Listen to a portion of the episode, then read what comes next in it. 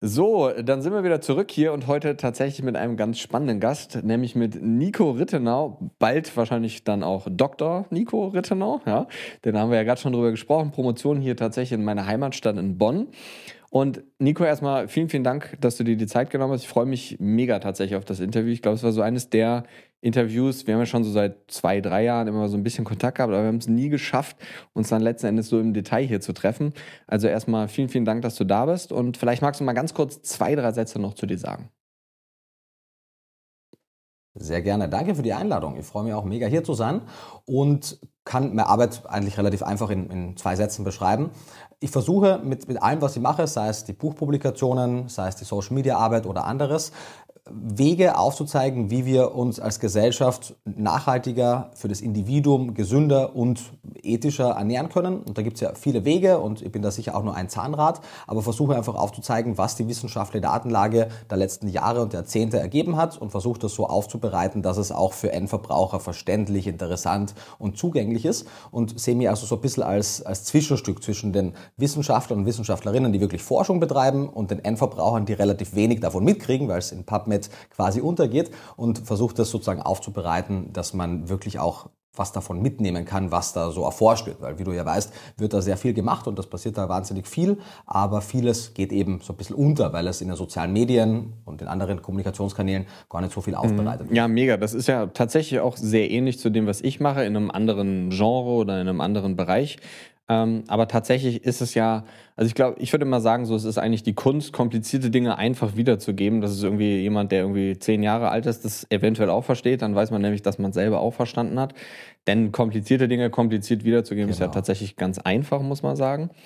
Ähm, aber ich würde sagen, lass uns direkt einfach mal ins Thema starten. Du bist ja kann man eigentlich schon genauso sagen, in Deutschland so mit der bekannteste Wissenschaftler im veganen Ernährungsbereich. Und deswegen, ich habe vor ein paar Tagen, kommen wir nachher auch nochmal zu, wenn wir über die Studie sprechen, was so das Ganze mit Beyond Meat zu tun hat.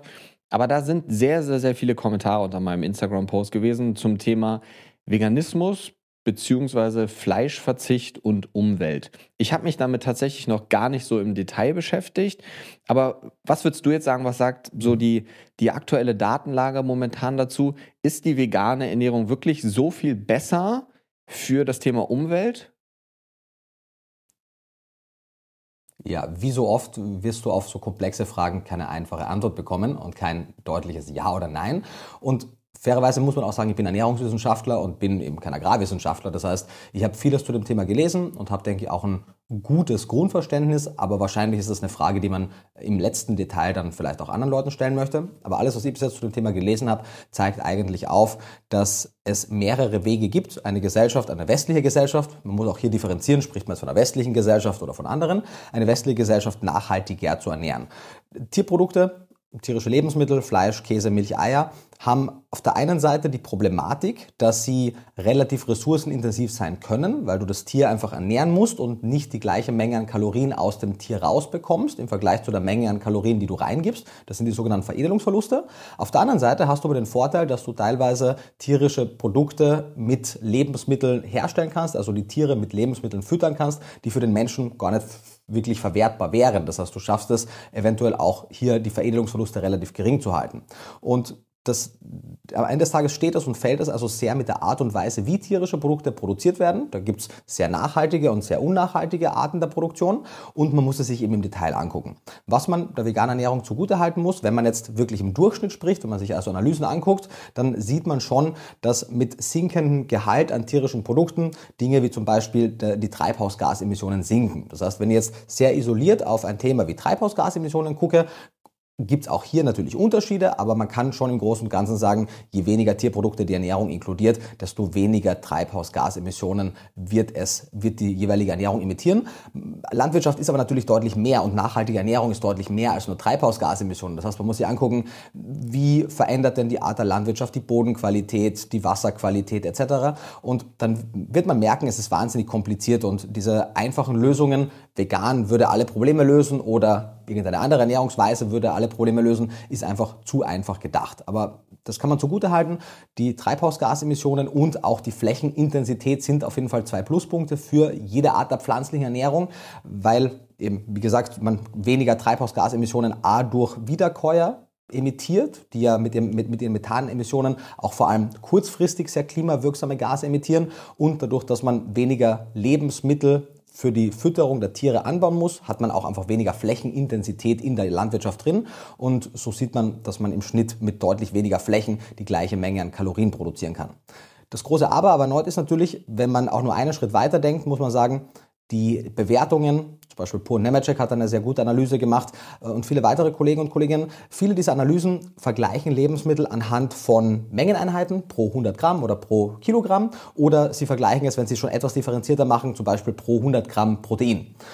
Sie werden aber in den meisten Fällen nicht die extra Meile gehen und wirklich die Nährstoffdichte versuchen zu standardisieren, damit wir wirklich Vergleiche haben können.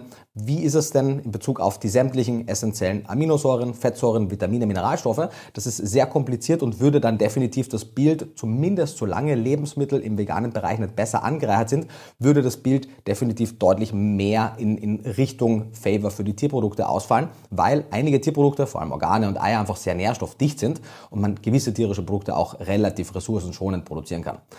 Lange Rede, kurzer Sinn. Eine klare Antwort wird man, wenn man da in die Materie reingeht, nicht bekommen. Wir sollten uns als Gesellschaft auf jeden Fall mehr Gedanken darüber machen, wie wir nachhaltiger produzieren können. So schwarz-weiß denken vegan ist die Lösung und nicht vegan ist das Problem, ist hier aber fehl am Platz. Und die vegane Bewegung und Veganismus an und für sich ist ja eine tierethische Bewegung. Es ist eine, eine philosophische Art zu leben und zu denken mit dem Outcome, dass man andere Lebewesen, die, die leidensfähig sind, möglichst wenig ausbeutet.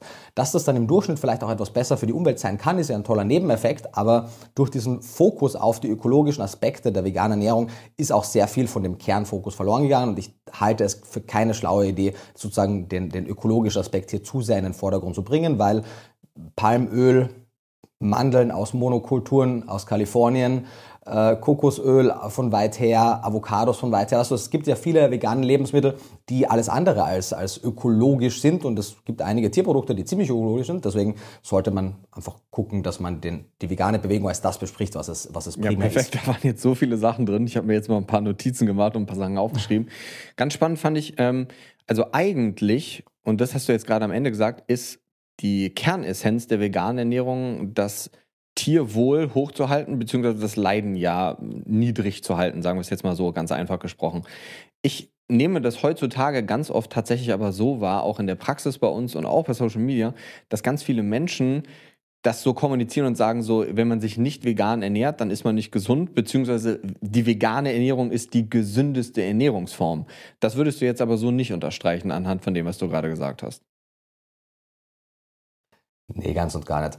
Also zum einen mal vielleicht zu meiner, zu meiner Vorgeschichte. Ich bin jetzt ziemlich genau zehn Jahre vegan. Ich habe im, Februar quasi mein zehnjähriges veganen Jubiläum gehabt und habe damals, als ich angefangen habe, mich vegan zu ernähren, 2013, sogar aus, aus dem Standpunkt heraus gestartet, dass ich es aus ethischen Gründen machen wollte, aber mir unsicher war, ob ich tatsächlich bei einer Exklusion all der tierischen Produkte überhaupt eine Nährstoffbedarfsdeckung erreichen kann, weil die Informationsbereitstellung vor zehn Jahren auch noch eine andere war wie heute. Mhm. Und das war auch der Grund, warum ich damals von meinem eigentlichen Feld in der Gastronomie sukzessive mehr und mehr auch in die Ernährungswissenschaft gerutscht bin, einfach weil ich selbst für mich nicht nur etwas glauben wollte, sondern wissen wollte. Und im Zuge meines ersten Buchs, Vegan Klischee D, was jetzt auch schon vor über vier Jahren rauskam, äh, habe ich mich sehr viel tiefer mit der Materie beschäftigt und spätestens jetzt auch über die Promotion noch einmal auf einem, auf einem ganz anderen Level. Und je tiefer man sich mit dem Thema beschäftigt, desto mehr wird man merken, dass erneut, wie auch beim ökologischen Aspekt, so ganz einfache Antworten meistens fehl am Platz sind. Und dass sehr, sehr oft in der veganen Bewegung leider, und das würde ich sagen, geht auch auf Dauer auf Kosten der Glaubwürdigkeit der veganen Bewegung, Aussagen getätigt werden, die nicht evidenzbasiert sind und die teilweise nicht nur so vereinfacht sind, dass man sagen würde, das stimmt jetzt nicht genau, sondern teilweise das genaue Gegenteil der Fall ist. Gerade letztens zum Beispiel habe ich einen Beitrag gesehen, äh, ich glaube es war WWF, die posten, vegane Fischalternativen haben genau dieselben Nährwerte wie Fisch. Mhm. So, nein, so, Jod, Omega-3, Protein, ich kann dir eine Liste geben, wo du siehst, das ist absolut nicht der Fall. Und man muss einfach so ehrlich sein, auch wenn das vielleicht für die vegane Bewegung dann auf den ersten Blick negativ wirkt, aber zumindest langfristig einfach die Wahrheit ist. Wenn man Tierprodukte aus der Ernährung exkludiert, dann exkludiert man wenn man hochwertige Tierprodukte exkludiert, eine ganze Reihe an sehr nährstoffreichen Lebensmitteln, die in vielen Fällen ethisch schwierig sein können, die in einigen Fällen vielleicht auch ökologisch schwierig sein können, aber wenn man die Veganbrille runternimmt und wirklich auf die Ernährungswissenschaft, die Datenlage blickt, sind das sehr nährstoffreiche, gesundheitsförderliche Lebensmittel.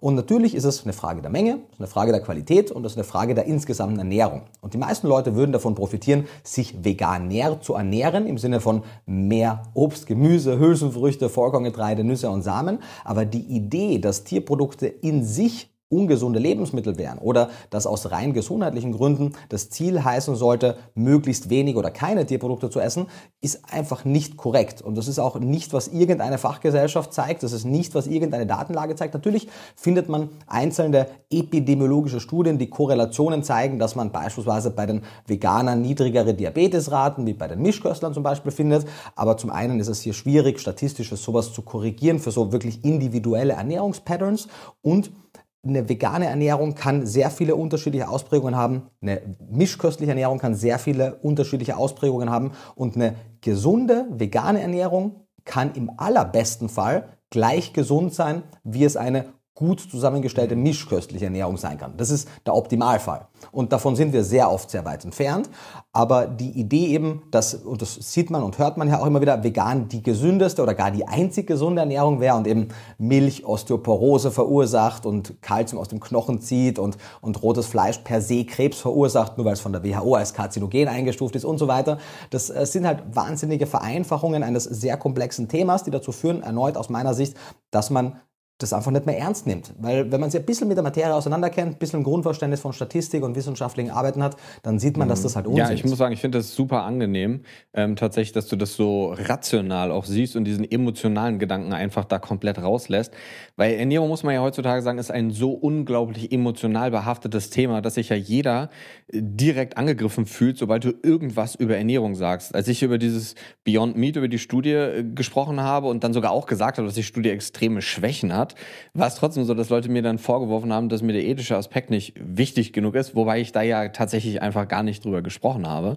Und ich glaube auch, was ganz viele Menschen tatsächlich, die mit diesem wissenschaftlichen Charakter sich nicht auseinandersetzen, auch verwechseln. Du hast jetzt gerade eben diese Studie mit, mit Diabetikern und niedrigen Diabetesraten ähm, oder mit dem niedrigen Diabetesraten angesprochen. Mhm. Ist ja auch Menschen, die sich vegan ernähren, setzen sich ja ganz oft auch viel mehr mit dem Thema Gesundheit auseinander. Das heißt, die Gruppe Mensch, die man dort trifft, ist ja auch eine ganz andere als die, die sich tendenziell mit diesem Thema gar nicht auseinandersetzen, weil denen das Thema Ernährung vielleicht gar nicht so wichtig ist.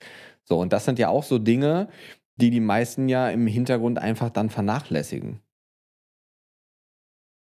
Voll, das kann passieren, wobei zum Beispiel in der Adventist Health Study, die ich hier jetzt im Kopf hatte, da sind tatsächlich die Gesundheitsbewusstseinsraten, wenn man so nennen möchte, also die, die, die Rate an Gesundheitsbewusstsein ähnlich ausgeprägt, mhm. weil auch hier die flexitarisch misch, mischköstlich essenden Adventisten intrinsisch motivierter, gesundheitsbewusster sind. Aber es gibt halt auch noch sehr viele andere Aspekte, die da mit reinspielen. Und zwischen ich habe, und selbst wenn man davon ausgeht, es gibt einen kausalen Zusammenhang zwischen einer gesundheitsbewussten mischköstlichen Ernährung und einer gesundheitsbewussten veganen Ernährung, dass die vegane Ernährung im Optimalfall das Diabetesrisiko reduziert, muss man mal zwei Sachen sehen. Zum einen haben die Veganer zum Beispiel in Bezug auf Herz-Kreislauf-Erkrankungen schlechter abgeschnitten wie die Pesketarier und Flexitarier. Das heißt, man muss auch das ganze Bild zeigen. Und zum anderen kann es ja sein, dass man vielleicht findet, dass gewisse Patterns, gewisse Muster in der mischköstlichen Ernährung vielleicht verändert werden müssten. Aber das muss ja noch immer nicht heißen, dass die mischköstliche Gruppe, um optimal gesund zu sein, vegan werden muss. Sondern das heißt vielleicht, dass man gewisse Dinge lernen kann von der veganen Ernährung. Und das kann man mit Sicherheit. Aber aus rein ernährungsphysiologischer Sicht ist es nicht gegeben, dass es für irgendeine Person die Pflicht gäbe, sich vegan zu ernähren. Und wie du ja auch erlebt hast, das wird dann sicherlich dir auch noch mehr als mir, weil ich immerhin selbst vegan lebe seit einer Dekade und in dem Thema einfach auch sehr viel Zeit und Herzblut investiert habe, um zu zeigen, dass es mir auch wirklich um den ethischen Aspekt geht. Aber weil es mir so sehr um den ethischen Aspekt geht, finde ich es sehr nachlässig und auch, und auch nicht zielführend, Dinge zu vermischen, die man nicht vermischen sollte. Und es wäre eine ganz schlechte Idee, Ideologie, generell Ideologien, wenn sie zu totalitär sind, verhindern einfach reflektiertes Denken. Und selbst wenn ich der Meinung bin, dass ich quasi auf der richtigen Seite der Geschichte stehe, wenn ich blind für, für Kritik und für valide Gegenargumente bin, dann kann es sehr schnell passieren, dass ich plötzlich nicht mehr auf der richtigen Seite der Geschichte stehe. Und wenn, wenn wir darüber sprechen, dass wir in der veganen Ernährung Leid, Ausbeutung und Grausamkeit gegenüber allen fühlenden Lebewesen auf ein möglichstes Minimum reduzieren wollen, dann müssen wir auch verstehen, dass Menschen einfach kochende Affen sind. Das heißt, wir sind ebenfalls leidensfähige Lebewesen. Und wenn wir die vegane Ernährung nicht dazu bringen oder wenn wir, wenn wir die, die Allgemeinbildung in der veganen Gruppe und die Verfügbarkeit an Nährstoffen, an guten Lebensmitteln nicht so weit optimieren können, dass, wir, dass der Großteil, quasi alle vegan lebenden Menschen, ohne jetzt Ernährung zu studieren, sich auf Dauer gesund ernähren können, dann verursachen wir hier ebenfalls Leid, was wir in die Waagschale mit reingeben müssen, wenn wir über Essen Entscheidungen treffen. Und das wird halt eben oft außen vor gelassen. Und das halte ich für keine kluge Idee und für ethisch mindestens so schwierig wie die Fragen, ob man jetzt äh, Eier, Milch, Käse oder Fleisch essen sollte ja, oder nicht. Absolut absolut. Das hast du absolut effizient zusammengefasst. Grundlegend, du hast eben auch so einen schönen Satz gesagt, dass es vielen Leuten wahrscheinlich helfen würde, veganer zu leben. Und ich sage tatsächlich so was ähnliches, weil wenn wir uns so den Durchschnitt der Menschen anschauen, das sind ja nicht die, die sich damit auseinandersetzen, wie viel Proteine, Eiweiße und Kohlenhydrate esse ich gerade, sondern das sind ja die, die, wenn man sich so nationale Verzehrstudien und sowas anschaut, das sind die, die nicht mehr als 120 Gramm Gemüse am Tag essen. So, da ist eine Paprika meistens ja sogar tatsächlich weniger. Und Wahrscheinlich würde es solchen mhm. Menschen deutlich mehr helfen, ihre Ernährung erstmal zu optimieren, weil das ist tatsächlich auch was, was ich ganz häufig höre, dass Menschen sagen, ja, aber warum ist das denn so? Ich ernähre mich jetzt seit zwei, drei Wochen vegan und ich fühle mich deutlich besser. Und das ist, glaube ich, auch so ein Fehlverhalten, was die meisten, irgendwie versuchen, direkt miteinander zu vergleichen. Wenn du dich vorher schlecht ernährt hast und du switcht dann auf eine vegane Ernährung, wo du automatisch mehr Gemüse, Obst und Nährstoffe zu dir nimmst, weil du halt einfach nährstoffreiche Lebensmittel vermehrt in deiner Ernährung hast, dann ist das ja logisch. Aber wie du gerade gesagt hast, wenn man die Ernährung veganer machen würde, dann hätte man ich will es jetzt nicht unwissenschaftlich ausdrücken, aber er hätte wahrscheinlich einen sehr ähnlichen Effekt, muss man sagen. So, und das ist, glaube ich, ja das viel, viel Wichtigere und auch das viel Grundlegendere, dass wir den Menschen überhaupt erstmal beibringen, wie geht denn so eine Ernährung überhaupt grundlegend und man muss auch nicht nach dem absoluten Nonplusultra streben, sondern vielleicht erstmal die absoluten Basics machen. Und wenn ich mir solche Daten anschaue, dass Leute 130 Gramm Gemüse essen, dann, also dann verfehlen wir das Ziel einfach gänzlich, muss man ehrlich sagen. Ja, du, du, also alles, was du gesagt hast, kann ich, kann ich genauso unterschreiben. Wenn, sorry, wenn Menschen eben darüber sprechen, dass man mehr Obst und Gemüse essen soll, kann man natürlich sagen, das bedeutet veganer, aber die vegane Ernährung hat ja auch kein Monopol auf Obst und Gemüse. Also auch die Deutsche Gesellschaft für Ernährung, die eine Mischkost empfiehlt, empfiehlt eine ungefähr 75-prozentig pflanzliche Ernährung. Das heißt, es wäre Fehlverhalten zu denken, dass Mischkost heißt, ich esse alles außer Obst und Gemüse und vegan heißt, ich esse nur Obst und Gemüse. Und was du, was du gesagt hast, wenn Leute auf eine vegane Ernährung umstellen, gibt es einige, die sich deutlich besser fühlen. Zum einen darf man nicht vergessen, es gibt auch genügend, die gar keinen Unterschied merken. Das heißt, natürlich oft kriegt man auf Social Media vor allem jene besonders laut mit, die eben sagen, hey, ich habe diese und jene Verbesserungen an meinem Cholesterinspiegel gemerkt, an meinen Blutzuckerwerten, dies und jenes. Das ist aber eben oft sehr biased, ähnlich wie Leute, die glutenfrei essen, obwohl sie gar keine Zöliakie haben. Klar, wenn du jetzt anfängst, anstatt die ganzen Weißmehlprodukte plötzlich Quinoa und Amaranth und Hafer und alles in Ernährung zu backen, dann wirst du dich besser fühlen und das hat nichts mit dem Gluten zu tun. Ähnlich kann es auch in der veganen Ernährung sein. Plus vor allem jene Nährstoffe, die in der veganen Ernährung kritisch sein können. Und das ist eine ganze Reihe. Viele von denen kann der Körper mehr oder weniger gut speichern. Das heißt, mit Ausnahme von wenigen ist es auch kein Problem, wenn man quasi in der Umstellungsphase die ersten 1, 2, 3, 4, 5, 6 Wochen gewisse Nährstoffe noch nicht optimal kompensiert. Und man wird eben sozusagen die negativen Seiten, die man dann einige Monate oder Jahre später, wenn man sich nicht gut vegan ernährt, erleben wird leider, die bekommen wir noch gar nicht mit. Die Vorteile, die aber durchaus durch die höhere Ballaststoffzufuhr, die höhere Zufuhr an sekundären Pflanzenstoffen und so weiter mitkommen kann, die bekommt man dann kurzfristig schon mit und kriegt dann auch ein bisschen ein verzerrtes Bild. Das Ziel, wie du auch richtig gesagt hast, sollte aus meiner Sicht, klar, wenn sich jemand vegan ernähren möchte, Bitte, unbedingt. Das ist äh, das, was ich äh, natürlich seit mittlerweile zehn Jahren A selbst mache und B in meinen Büchern auch aufzeige, wie man es machen kann. Aber als, als rational veranlagter Mensch ist mir natürlich klar, dass die ein auf zwei, vielleicht auf drei Prozent vegan lebende Menschen diese Steigerungen nicht dazu führen werden, werden, dass sich in Deutschland oder Europa wirklich merklich was ändert. Den großen Drive sehen wir bei den 50 Prozent der Flexitarier, die anfangen, ihre ihren Konsum an Tierprodukten drastisch zu reduzieren. Und wenn man jetzt sehr plakativ sagen möchte, wenn ganz Deutschland den Konsum an Tierprodukten um die Hälfte reduziert, hätten wir quasi halb Deutschland vegan gemacht, was jetzt die Schlachtzahlen, die Verkaufszahlen angeht. Klar, vielleicht exportieren dann einige Schlachtbetriebe irgendwo anders hin, aber grundsätzlich, wenn wir es schaffen, den pro Kopf Fleisch, Milch, Käse und Eiverzehr zu senken, und das ist, weil er auch aktuell viel zu hoch ist, auch ein gesundheitlich gutes und wichtiges Ziel, hätten wir für die Tiere mehr gewonnen, hätten wir für den Planeten mehr gewonnen und hätten weniger Schwierigkeiten mit der Individualgesundheit, weil zwischen kompletten Streichen und Reduzieren liegen halt nährstofftechnisch Welten, was jetzt gewisse kritische Nährstoffe ja, angeht. Absolut, absolut, kann ich genauso nur unterstreichen. Und ich finde es tatsächlich auch spannend, dass man so rational über das Thema reden kann, wie ich eben schon gesagt habe. Du bist jetzt ein Veganer seit zehn Jahren, ich zum Beispiel nicht. Ich muss aber auch sagen, in den letzten, ja, du lachst, aber es ist ja tatsächlich echt so, wenn man so unterschiedliche Meinungen hat, kann man ja heutzutage nicht mehr, mehr am selben Tisch sitzen manchmal, ähm, weil sich irgendeiner so auf den Schlips getreten fühlt, dass man gar nicht mehr miteinander umgehen kann und sich auch überhaupt nicht mehr über das Thema austauschen kann. Und lass mich noch mal ganz kurz einen Moment zurückrudern. Du hast nämlich gerade ganz am Anfang, und das wollte ich noch mal kurz darauf mhm. eingehen, dieses Thema ähm, mit der Korrelation der Treibhausgase angesprochen. Das heißt, dass wir sehen, dass bei mhm. vermehrter pflanzlicher Ernährung oder weniger tierreicher Ernährung die Treibhausgase letzten Endes abnehmen, was tendenziell ja erstmal ein sehr gutes Thema ist. Mhm. Auch wenn du jetzt eben schon gesagt hast, du bist kein Agrarwissenschaftler und Co., würde mich aber trotzdem mal interessieren, es gibt ja ganz oft diese Argumente, dass Menschen sagen, ja, aber das liegt daran, dass ähm, wir ja extrem viel Massentierhaltung haben. Wenn man das Ganze mit biologisch vernünftig erwirtschaftetem ähm, Fleisch letzten Endes machen würde, mit mehr Bioqualität, wobei das ja auch nicht immer dasselbe ist, aber wenn wir einfach mehr grüne Wiesen hätten, wodurch der CO2-Anteil wieder gebunden wird und Co., ist das, also dieses Abfallen oder das Absinken der Treibhausgase, ist das eine Korrelation oder ist das eine Kausalität? Nee, also Massentierhaltung ist ökologischer in Bezug auf die Treibhausgase, als es eine Biolandwirtschaft ist. Das darf man nicht vergessen. Das heißt nicht, dass Bio schlecht ist und Massentierhaltung gut, überhaupt nicht. Man muss ja, wie ich am Anfang gesagt habe, sehr viele mehr Facetten der Landwirtschaft und der Umwelt und der Umwelteinflüsse als nur quasi die Treibhausgasemissionen in die, in die Rechnung mit einberechnen. Aber wenn wir das machen würden für den Moment, wenn wir über Treibhausgasemissionen sprechen, ist es eine Fehleinschätzung zu denken, dass eine eine andere Art der Tierhaltung, mit Ausnahme vielleicht von zellbasierter Landwirtschaft, aber eine, eine andere Haltungsform, wie zum Beispiel die biologische oder Demeter oder ähnliches, dazu führen würde, dass wir weniger Treibhausgase emittieren. Warum?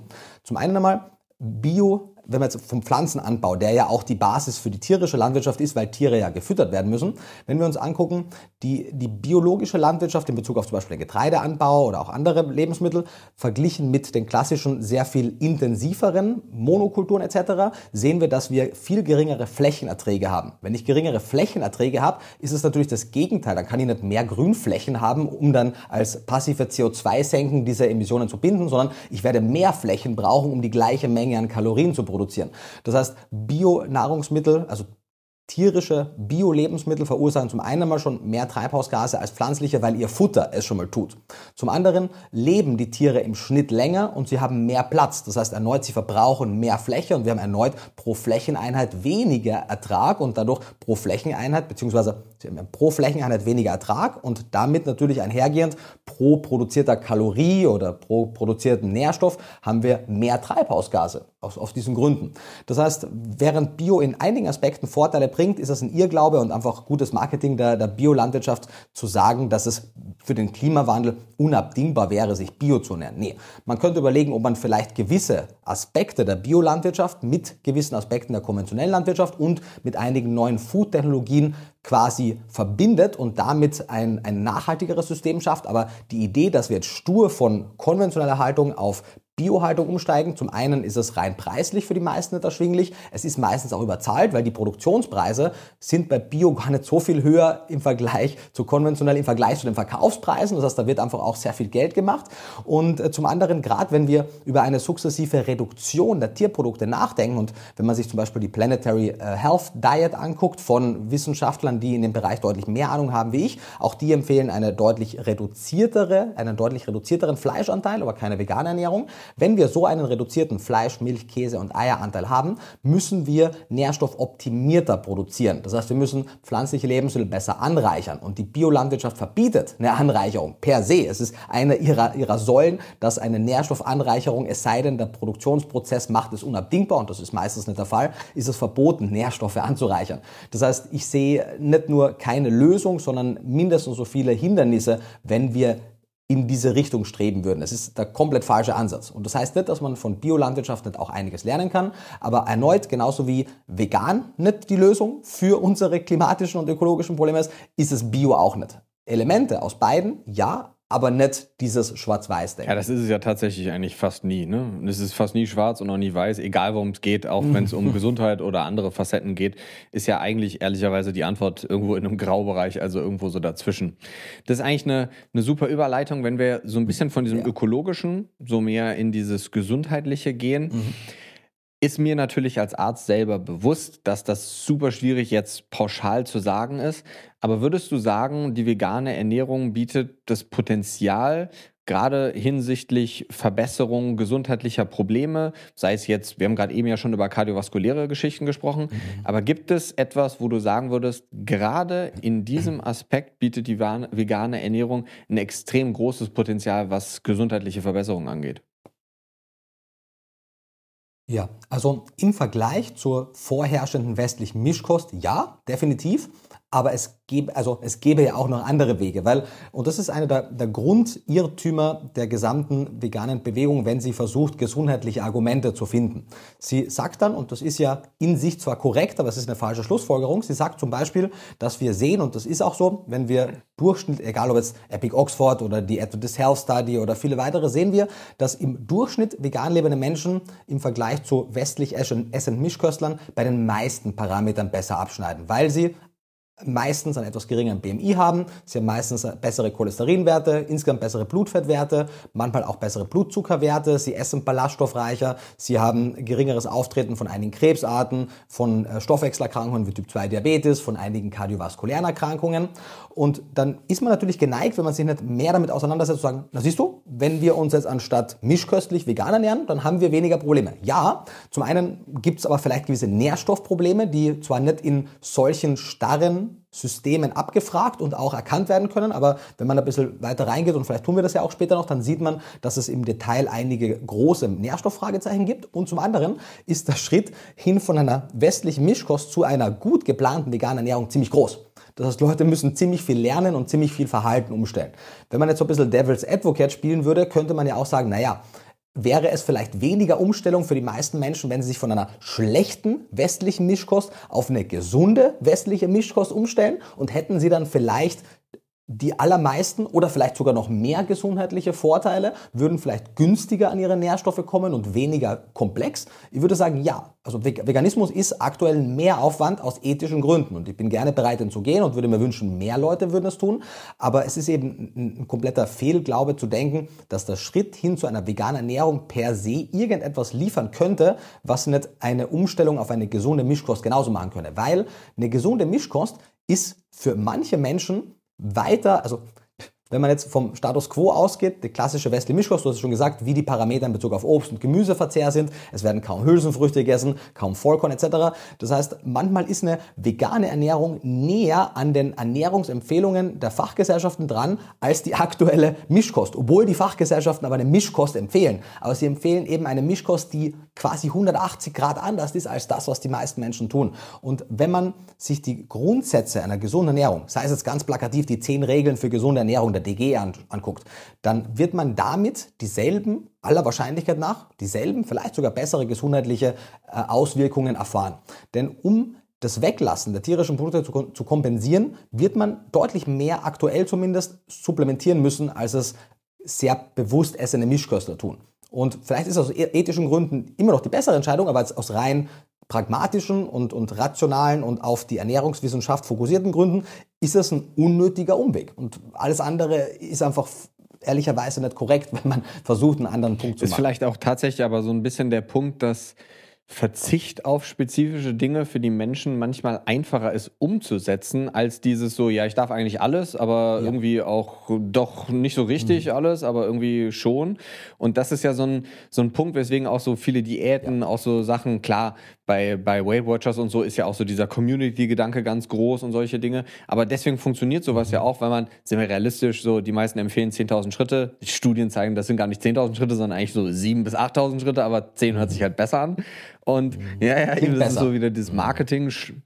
Und wenn man dann nur ein Dreiviertel schafft, ist ja trotzdem gut. Ja, eben, aber eigentlich ja. Ziel nicht erreicht. Ne? Ja, das ist so. Ne? Und das ist, ich glaube, so diese Verzichtssituation ist schon eine, die eine gewisse Einfachheit auch mit sich bringt. Aber was würdest du sagen, wo du das gerade so schön mit der, der Mischkost und Co. aufbereitet hast? Was sind denn so, wenn man jetzt sagen würde, ich möchte mich gut und gesund vegan ernähren? Weil sind wir ganz realistisch. Hätten wir das Interview jetzt vor zehn Jahren geführt, dann wäre die Antwort wahrscheinlich in einem Restaurant hättest du Salat essen können oder halt Salat oder wenn du willst Salat. So.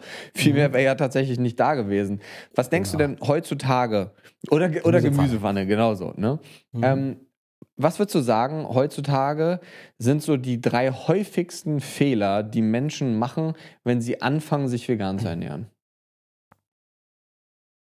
Ja. Mm, also ein, ein Punkt, der, der oft falsch gemacht wird und der auch schon falsch kommuniziert wird, für viele ist ja das Optimum quasi eine Whole Food Plant-Based Diet, wird es im Englischen gern genannt. Quasi Food as grown. Möglichst alles vollwertig. Das heißt, wir wollen keine Linsennudeln, sondern wir wollen Linsen und andere Hülsenfrüchte. Wir wollen keine verarbeiteten Getreideprodukte, sondern Vollkorngetreide. Wir wollen das Gemüse intakt und so weiter. Und das hat aus, aus vielerlei Gründen kann es auch einen Vorteil haben.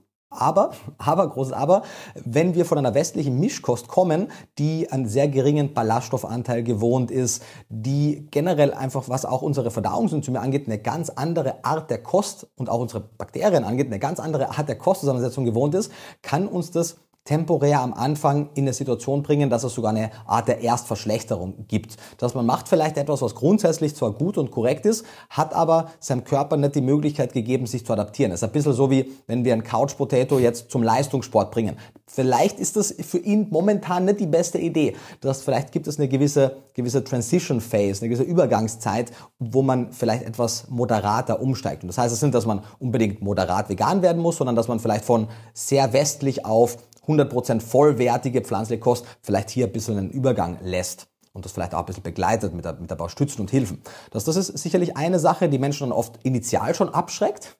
Äh, der zweite Fehler ist, dass gerade am Anfang vermutlich für viele es auch ein bisschen überwältigend klingen mag, weil man man, man darf ja auch nicht vergessen, dass, wie du es ja am Anfang gesagt hast, Essen ein sehr emotionales Thema ist und wir also abseits der rein rationalen Argumente von Nährstoffbedarfsdeckung einfach sehr viel emotionale Assoziationen mit der Art und Weise unseres Essens verbinden und auch eine sehr große soziale Komponente viele vegan lebende Menschen, zumindest in meiner Erfahrung, wenn ich das mitbekomme, neigen dazu, sich von, von, ihrer, von ihrem bisherigen Umfeld etwas mehr als notwendig zu isolieren, weil plötzlich findet man vielleicht im gemeinsamen Lieblingsrestaurant nicht mehr die, die Speisen, die man haben möchte, oder man gemeinsame Familienessen werden irgendwie seltsam und so weiter und so weiter. Und vielleicht ist es eine, eine kluge, ein kluges Mindset, zu verstehen, dass, und das sagt jemand, der wirklich mit ganzem Herzen äh, für, die, für die Tierrechte und gegen Ausbeutung von Tieren ist, sollten wir trotzdem das Ganze im Verhältnis behalten und sehen, dass das ein wichtiger Lebensbereich ist, dass aber unser Leben so viele andere Aspekte hat, in denen vegan lebende Menschen, die sich ja oft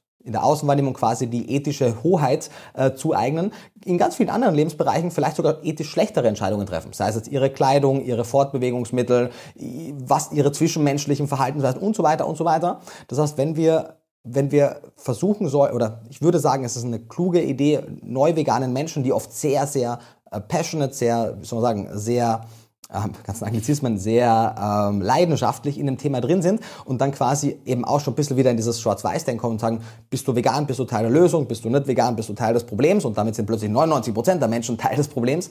Und äh, Menschen verschachteln sich und, und ähm, isolieren sich zu sehr. Ich glaube, es wäre wichtig, dass man von Anfang an ein bisschen diese Leichtigkeit mit reinbringt, weil auch wenn es ein ernstes Thema ist und eben Leichtigkeit irgendwie am ersten Blick kontraintuitiv erscheint, braucht man die aus meiner Sicht, vor allem wenn man ernsthaft was in der Welt verändert verändern möchte. Weil vermutlich haben wir ein sinnvolleres Gespräch, weil wir auf uns auf einer Ebene befinden und einen Austausch haben, der eben auf Augenhöhe basiert. Wenn ich das Gespräch angefangen hätte mit, keine Ahnung, äh, du bist nicht vegan, du bist äh, was auch immer ich genannt hätte, hätten wir wahrscheinlich äh, Schwierigkeiten gehabt, eine sinnvolle Ebene zu führen. Und das trifft ja auch auf andere Lebensbereiche zu. Das heißt, das ist, würde ich sagen, auf emotionaler Ebene ein Thema. Das Ernährungsphysiologische, was jetzt um, den Umstieg der Kost angeht, ist ein Thema.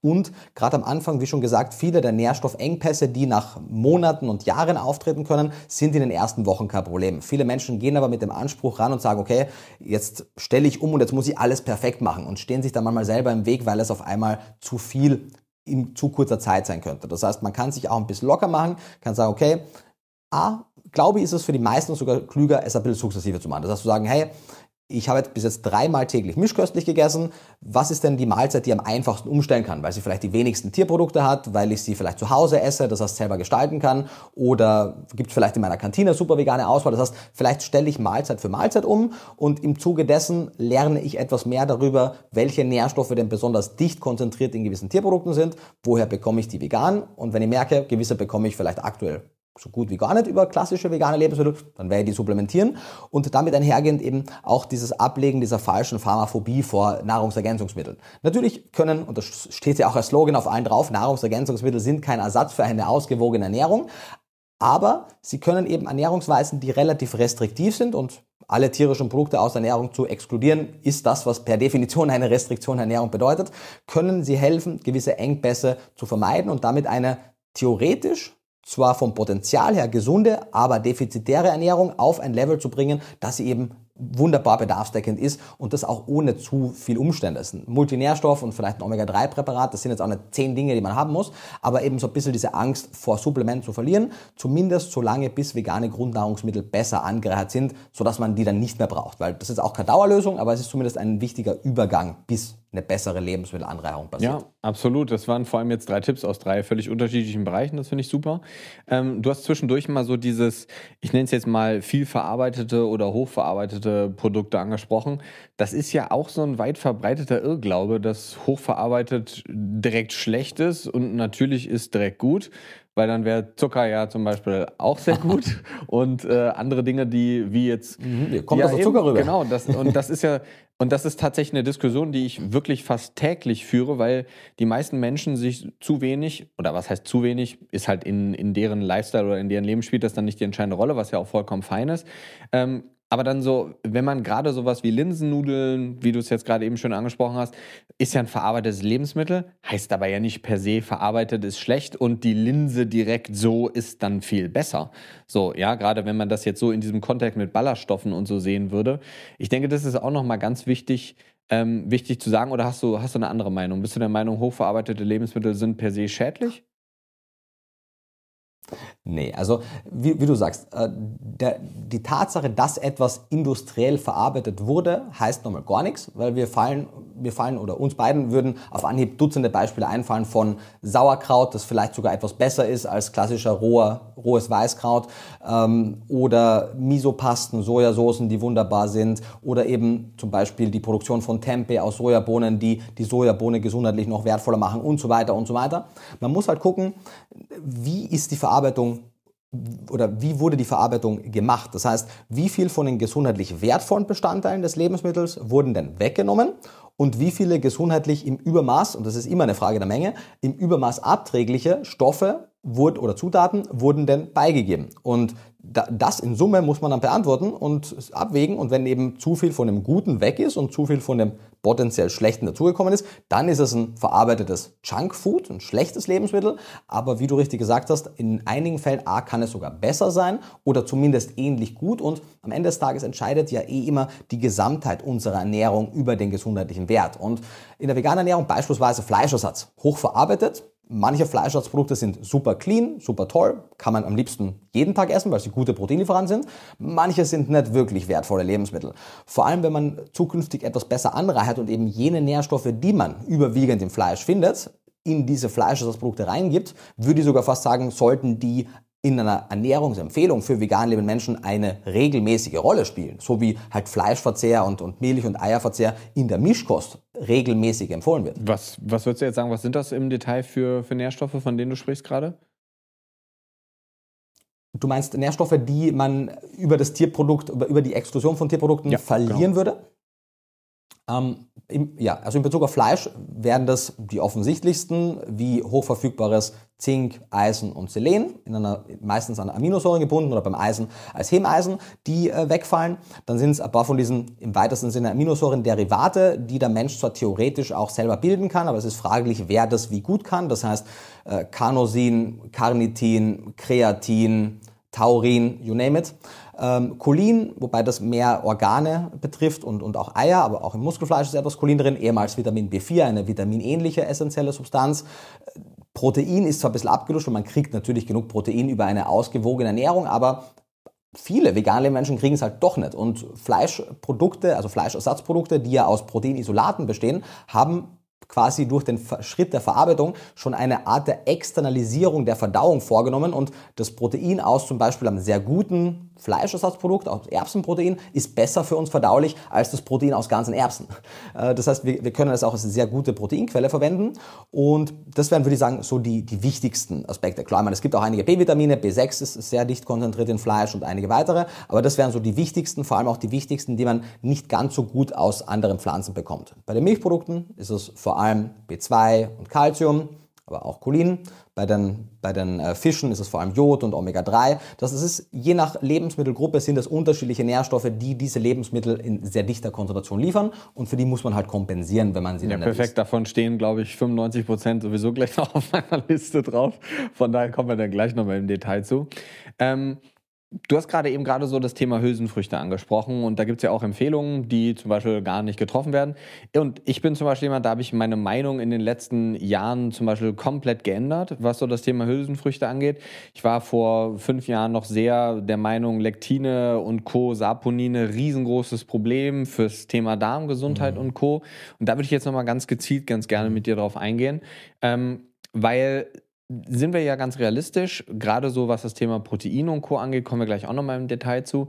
Aber ist ja, Hülsenfrüchte sind ja nicht nur sehr nährstoffreich, sondern haben ja auch einen gewissen Proteinanteil, den man nehmen kann. Und du hast jetzt gerade eben auch schon so verschiedene mhm. angedeutet, wie Tempeh und auch Soja, aber eben auch andere Dinge wie über Linsen, über die wir gesprochen haben. Da gibt es ja verschiedene Verarbeitungsweisen, wie zum Beispiel Fermentation, wie nämlich eben Tempeh, fermentierter Soja ist, was ja eine sehr, sehr, sehr gute mhm. und sehr, sehr, sehr gesunde Variante zum Beispiel ist.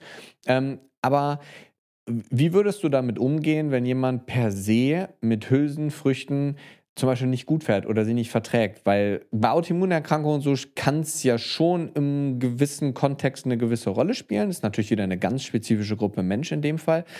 Aber was würdest du sagen, wie macht eine, eine pflanzlich basierte Ernährung Sinn, wenn man mit Hülsenfrüchten zum Beispiel nicht gut klarkommt? Mhm. Ja, gute und wichtige Frage. Also wenn man Hülsenfrüchte in ihrer vollwertigen Form nicht verträgt, natürlich auf den ersten Blick scheint das fast schon kontraintuitiv dann vegan zu essen, weil dann fällt halt die Hauptlebensmittelgruppe für Proteine weg. Nun muss man gucken, nur weil man beispielsweise Bohnen und Linsen im Ganzen nicht verträgt, heißt das absolut noch nicht, dass man auch, da, auch aus aus diesen hergestellte zum Beispiel Fleischersatzprodukte nicht verträgt oder beispielsweise wenn man, wenn man Soja nicht verträgt, heißt es, dass man Tempeh auch nicht verträgt. Selbst Tofu kann auch sein, dass man besser verträgt. Das heißt, es ist meistens ein oder zwei oder eine Handvoll Stoffe, die dafür verantwortlich sind und nicht das Lebensmittel per se. Das ist auch einer der Aspekte, die ich angesprochen habe, als ich meinte, dass die Lebensmittelverarbeitung noch nicht auf die Bedürfnisse von vegan oder, oder, oder pflanzenbasiert essenden Menschen eingerichtet ist. Denn die meisten von uns können einfach eine Hülsenfrucht als Trockenprodukt kaufen, kochen und essen oder aus der Dose das Produkt direkt essen und sind fein damit. Wunderbar. Für die ist es relativ easy. Trotzdem würden aber auch diese Menschen davon profitieren, wenn die, sagen wir mal, etwas sophisticated zubereitet werden. Denn wenn man das Optimum aus, dem, aus der Hülsenfrucht bekommen möchte, muss man einfach fairerweise sagen, muss man die ein bisschen komplexer zubereiten, weil so ein Stück Fleisch schneidet man aus dem Tier raus, brät es, isst es und das, das kann sich nicht wehren. So, also das Tier wehrt sich, es kann weglaufen, aber wenn dieser Akt einmal vorbei ist, das Muskelfleisch kann dann nicht mehr so viel machen. Die Hülsenfrucht und auch Getreide, Samen. Es sind ja alles Samen. Egal ob über Nüsse, über Ölsaaten, über Getreide oder über Hülsenfrüchte sprechen, es sind alles Saaten. Und die Natur hat da berechtigterweise, weil sonst hätten die Probleme mit ihrer Fortpflanzung und mit dem Schutz vor Fraßfeinden, eine ganze Reihe an sehr komplexen Systemen eingerichtet, über die man sich bewusst sein muss. Und da kann man auch wahnsinnig viel von äh, der Paleo-Bewegung und von vielen veganen Kritikern auch lernen, auch von der Weston A. Price Foundation, die sehr vegan kritisch ist, die es dann halt komplett übertreiben und quasi aus den berechtigten Einwänden einfach eine, eine Universal-Ablehnung schaffen, was auf der anderen Seite wieder absurd ist, aber die Tatsache, dass man, und das sieht man auch in vielen traditionellen äh, Kulturkreisen, wo Hülsenfrüchte eine große Rolle spielen und auch Getreide, Vollkorngetreide eine große Rolle spielen, dass die ganz anders zubereitet werden. Das heißt, was konkret kann das bedeuten? Wenn man die Hülsenfrucht quasi als Trockenprodukt vor sich hat, dann gibt es mal eine Möglichkeit, wir können sie über Nacht einfach einweichen, bevor wir sie am nächsten Tag dann kochen. Das macht schon mal eine ganze Menge, weil es, und das ist noch wichtiger bei den Getreiden, aber auch bei den Hülsenfrüchten spielt das eine Rolle, gewisse Enzyme, zum Beispiel Phytase-Enzyme, alleine dadurch schon aktiviert. Wir müssen die gar nicht keimen, um die Phytase-Enzyme zu aktivieren. Und diese wiederum sorgen dafür, dass wir sogenannte Phytatkomplexe ähm, die sorgen dafür, dass Phytatkomplexe gespalten werden. Phytatkomplexe sind eben für uns leider unverdauliche Komplexe, weil uns die Enzyme dafür fehlen. Die Phytase-Enzyme können diese Komplexe aber spalten. Und was ergibt sich daraus? Aus diesem zum Beispiel Zink oder, oder, oder Eisen oder Calcium oder Magnesium Phytatkomplex, in dem sowohl das Inositol, eine vitaminähnliche Substanz, als auch das Mineral in einer für uns mehr oder weniger unverdaulichen Form vorliegt und damit in uns quasi von uns gegessen wird, aber unverwendet ausgeschieden wird, im besten Fall vielleicht von unserer Darmflora noch verwendet wird, mit großen Fragezeichen, ähm, kann eine Substanz werden, die uns plötzlich Inositol, Phosphor, weil in diesen, in diesen Phytatkomplexen ist auch Phosphor drin und das jeweilige Mineral plötzlich in gut bioverfügbarer Form liefert.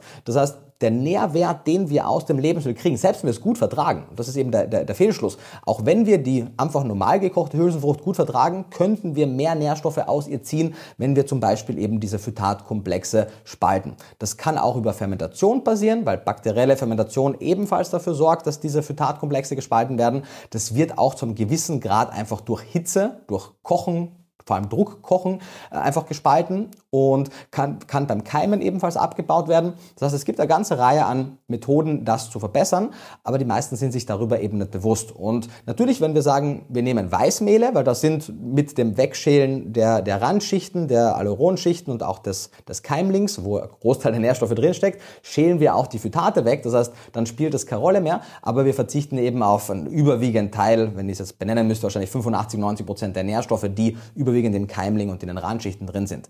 Das heißt, man muss sich einfach, und das ist ja auch nichts, mit dem sich nur Veganer beschäftigen sollten, sondern wir alle sollten einen großen Teil unserer Kalorien aus Vollkorngetreiden, Hülsenfrüchten, Obst, Gemüse, Nüsse und Samen kriegen. Und ich würde mir wünschen und würde es fast schon verlangen von der Lebensindustrie, dass die uns Produkte bietet, die für uns als gesunde Convenience-Produkte schon so vorbereitet sind, dass wir sie dann wirklich essen können und das Maximum an Nährwerten rauskriegen. Das fängt schon mit an, dass wenn sie angebaut werden, wollen wir eine Nährstoffanreicherung der Böden oder der Nährstofflösungen haben, in denen sie wachsen. Dann wollen wir eine Verarbeitung haben, die nicht einfach nur man könnte zum Beispiel auch sagen, durch gewisse Methoden könnte man einen Großteil der Nährstoffe aus den Randschichten in die Stärke, in den Stärkekörper kriegen und es erst dann schälen. Beim Barboiled Reis wird das in einer sehr dilettantischen Art und Weise gemacht. Man könnte das viel besser machen, aber man sieht schon, selbst wenn man sagt, ich möchte Weißmehl essen, könnte man deutlich nährstoffreichere Weißmehle machen.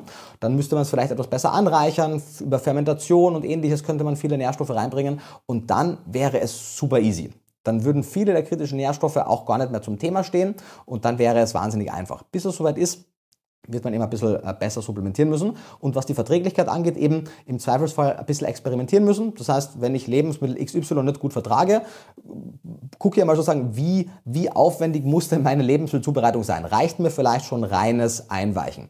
Muss ich es ankeimen? Kann ich es fermentieren? Und so weiter. Und vielleicht wird es temporär der Fall sein, dass wir einen Großteil der Hülsenfrüchte exkludieren, weil geschälte Mungbohnen und rote Linsen, das verträgt eigentlich jeder. Ich, mir wäre keine Situation bekannt, wo man, wo man die nicht essen könnte. Was anderes sind vielleicht eben größere Hülsenfrüchte und die auch noch eine Schale haben. Und da wird man sich vielleicht langsam rantasten oder halt auch nicht. Also es ist ja kein Veganismus ist ja keine Religion, wo man sagt, das sind die zehn Gebote und eins davon ist Hülsenfrüchte essen. Du brauchst halt eine ausreichende Proteinzufuhr und Hülsenfrüchte sind tolle Lebensmittel für jede Ernährungsweise, aber wenn es zumindest temporär nicht funktioniert, die zu essen, dann Wie, wie stehst du so zu dem Thema Reiznamen und Unverträglichkeiten und Co., weil das sind ja dann schon Menschen, die tatsächlich, wenn sie diese Sachen nicht vertragen, einen enormen großen mhm. Lack an Protein einfach haben. Also die, die können ja dann de facto einfach, also kannst mhm. natürlich alles über Shakes decken, aber auch die sind ja häufig aus Hülsenfrüchten. Mhm. Ähm, das heißt, wie, wie, wie, mhm. siehst du das? Wie stehst du dazu? Ja, also ich würde davon absehen, solche Probleme symptomatisch zu behandeln, weil wir damit ja quasi nur die Symptome mhm. umschiffen und es gibt natürlich wahnsinnig viele Gründe, warum jemand zum Beispiel einen Reizdarm haben kann, warum jemand eine Fructose-Malabsorption haben kann, warum jemand all diese Schwierigkeiten hat. In den meisten Fällen ist es aber etwas Erworbenes und etwas Erworbenes kann man auch wieder loswerden. Und das heißt, man würde sich einmal angucken, bei der Fructose-Malabsorption ist es meistens eine Unterexpression der Fructose-Carrier, die man aber wieder, wieder pushen kann. Und ein Verzicht auf Fructose macht genau das Gegenteil. Wenn man über Unverträglichkeiten, weil Reizdarm ist ja auch, muss ich dir nicht sagen, medizinisch sehr unklar definierter Begriff, das heißt, kann ja alles Mögliche reinfallen. Es ist aber sehr oft einfach ein im weitesten Sinne ein Ungleichgewicht unserer Darmflora, weil muss sich vorstellen, alles, was nicht im Dünndarm aufgenommen wird, und dafür muss es vorher aufgespalten worden sein, all die Dinge gehen dann weiter in den Dickdarm und werden dort von unserer Darmflora quasi zweitverdaut. Und damit und muss man sich vorstellen, was für eine Relation auch. Also es gibt mehr bakterielle Zellen unserer Darmflora, als es menschliche Zellen in unserem ganzen Körper gibt. Man hört immer Zahlen 4 zu 1, nicht wirklich, 1 zu 1 ist vermutlich realistischer, aber das ist quasi ein Ökosystem in uns. Und dieses Ökosystem ernährt sich mit uns. Und wenn man es sehr vereinfachen möchte, gibt es drei Kategorien von Bakterien. Wir können sie vielleicht protektive, pathogene und opportunistische nennen. Die protektiven wollen wir erhöhen, die pathogenen wollen wir verringern und die opportunistischen werden sich im Optimalfall dann in Richtung der protektiven orientieren. Wir wissen aber wahnsinnig vieles darüber noch nicht und nur weil ein Bakterium potenziell zur Gruppe der Pathogene gehört, heißt auch nicht, dass wir es überhaupt nicht haben wollen. Das ist einfach ein sehr schwieriges Thema. Aber wir wollen eben gucken, dass wir unsere Darmflora optimieren. Und unsere Darmflora benötigt im weitesten Sinne prä- und probiotische Stoffe. Präbiotika sind die Nahrung für unsere, für unsere Darmflora. Das heißt, das sind jene für uns, für den menschlichen Körper nicht verdaulichen Ballaststoffe, die unverdaut in den Dickdarm kommen und dort die Nahrung für diese Bakterien sind. Da gibt es auch unterschiedliche, die wir hier haben wollen, aber aber zum Beispiel Inulin, Pektin, und weitere sollte man haben. Und das ist das Problem, das, sind, das ist diese Gruppe der, damit ich jetzt nichts falsch sage, die Gruppe der löslichen Ballaststoffe sind, also beide haben eine, eine präbiotische Wirkung, sowohl lösliche als auch unlösliche, aber unlösliche haben eine deutlich stärkere präbiotische Wirkung. Sie sind aber wesentlich weniger vertreten in unserer Nahrung. Ungefähr ein Drittel der Ballaststoffe in der Nahrung sind löslich, ungefähr zwei Drittel unlöslich. Das heißt, ich sollte mir angewöhnen, gewisse Lebensmittel wie Äpfel aufgrund ihres Pektins, ähm, Inulin, klar, Chicorée enthält Inulin, aber es gibt mittlerweile Inuline als Trägerstoff für Süßstoffe mhm. und weiteres. Also Inulin oder einfach Inulinkapseln zu nehmen, um die Präbiotika zu liefern. Und natürlich möchte man auch dann entsprechend, wenn man zumindest temporär ein Ungleichgewicht der Darmflora hat, möchte man vielleicht auch mit probiotischen Bakterien supplementieren, zumindest temporär. Da muss man halt gucken, kommen die denn wirklich an? Überleben die die Magensäure? Kommen die wirklich in den Dickdarm an? Da gibt's ja auch vieles am Markt, was nicht funktioniert, aber wenn es funktioniert, kann es hilfreich sein. Und auf Dauer wollen wir natürlich auch die Gruppe der, der, der unlöslichen Ballaststoffe aufrechterhalten und genügend dafür zuführen, weil die uns im Gegensatz zu den, zu den löslichen helfen, das Stuhlvolumen zu erhöhen, mehr, mehr äh, Wasser im Stuhl zu binden und dadurch die Darmpassagezeit zu optimieren und so weiter. Das heißt, oft ist es quasi, um auf deine Frage zurückzukommen, beim, beim Reizdarm nach meinem Verständnis ein, ein, einfach ein Ökosystem, was aus dem Gleichgewicht geraten ist und anstatt das Ökosystem zu behandeln, geben wir quasi eine Käseglocke drüber, sodass wir uns nicht mehr damit beschäftigen müssen und versuchen halt nur noch jene Dinge zu essen, die dieses aus dem Gleichgewicht geratene Ökosystem nicht mehr länger tangieren. Und ja, dann können wir temporär eine Verbesserung erfahren, aber wir lösen A, das Grundproblem nicht und das kann uns dann in ein paar Jahren vielleicht wieder einholen und vor allem restriktieren wir uns in unserem Speiseplan unnötigerweise. Ja, du sprichst mir ja komplett aus der Seele tatsächlich, denn ich würde gerade sagen, so dieses Thema Fructoseintoleranz, ich werfe jetzt mal noch so einen Begriff rein, Histaminintoleranz zum Beispiel, ähm, und auch so dieses Thema SIBO, Dünndarm, Fehlbesiedlung ähm, sind ja alles riesengroße Themen, die wie du auch gerade eben gesagt hast, zum größten Teil erworben sind und die meisten bekämpfen nur dieses symptomorientierte Thema und kümmern sich wenig um die Ursachen. Man kriegt tatsächlich sowohl eine Histaminintoleranz als auch eine Fructoseintoleranz ganz, ganz häufig beseitigt. Und oft ist es auch tatsächlich ein Problem von Magensäuremangel wegen Schilddrüsenunterfunktion. All solche Sachen spielen da ja eine unglaublich große Rolle, die sich die wenigsten aber tatsächlich dann angucken. Weil es wird dann halt ein Fructoseintoleranztest gemacht und oh ja, das ist dann positiv und dann jetzt kein Obst mehr essen im besten Fall. Und das löst halt ja effektiv gesehen überhaupt mhm. kein Problem, muss man sagen. Nee, es kann es sogar verschlechtern. Ja, oder es, oder es festigt Fall. sich dann tatsächlich auch und die Leute haben dann eine Mangelernährung. Und es ist ja ganz oft so, dass eine Histaminintoleranz dann irgendwann einhergeht mit einer dann auch auftretenden Fructoseintoleranz, weil eine Mangelernährung das dann wieder begünstigt und Co. Also das ist ein riesengroßes Thema. Haben wir, also ich würde schätzen, so wahrscheinlich der Großteil bei mir in der Praxis ähm, mit den Menschen am Anfang war, hormonelle Probleme bei Frauen und dieses Magen-Darm-Thema, weil das ganz, ganz, ganz viele Leute betrifft. Und mhm. tatsächlich kann man ja effektiv und ehrlich auch sagen, die meisten Gastroenterologen sind damit halt auch überfordert. Ähm, weil es halt eine symptomorientierte Medizin meistens ist. Und wie du es gerade eben auch gesagt hast, Reizdarm ist ja gar keine Diagnose, sondern das ist halt eine Ausschlussdiagnose. Wenn ich nichts anderes finde, dann ist es halt irgendwann Reizdarm mhm. so. Und deswegen gibt es ja tatsächlich auch einfach kein, kein Pack an, was man dann wirklich machen sollte. Ähm, also es gibt ganz viele Ursachen orientiert, aber dieses symptomorientiert ist man halt einfach gefangen, weil man ja auch nicht weiß, was jetzt das Problem ist, dadurch, dass man ja nur Dinge ausgeschlossen hat.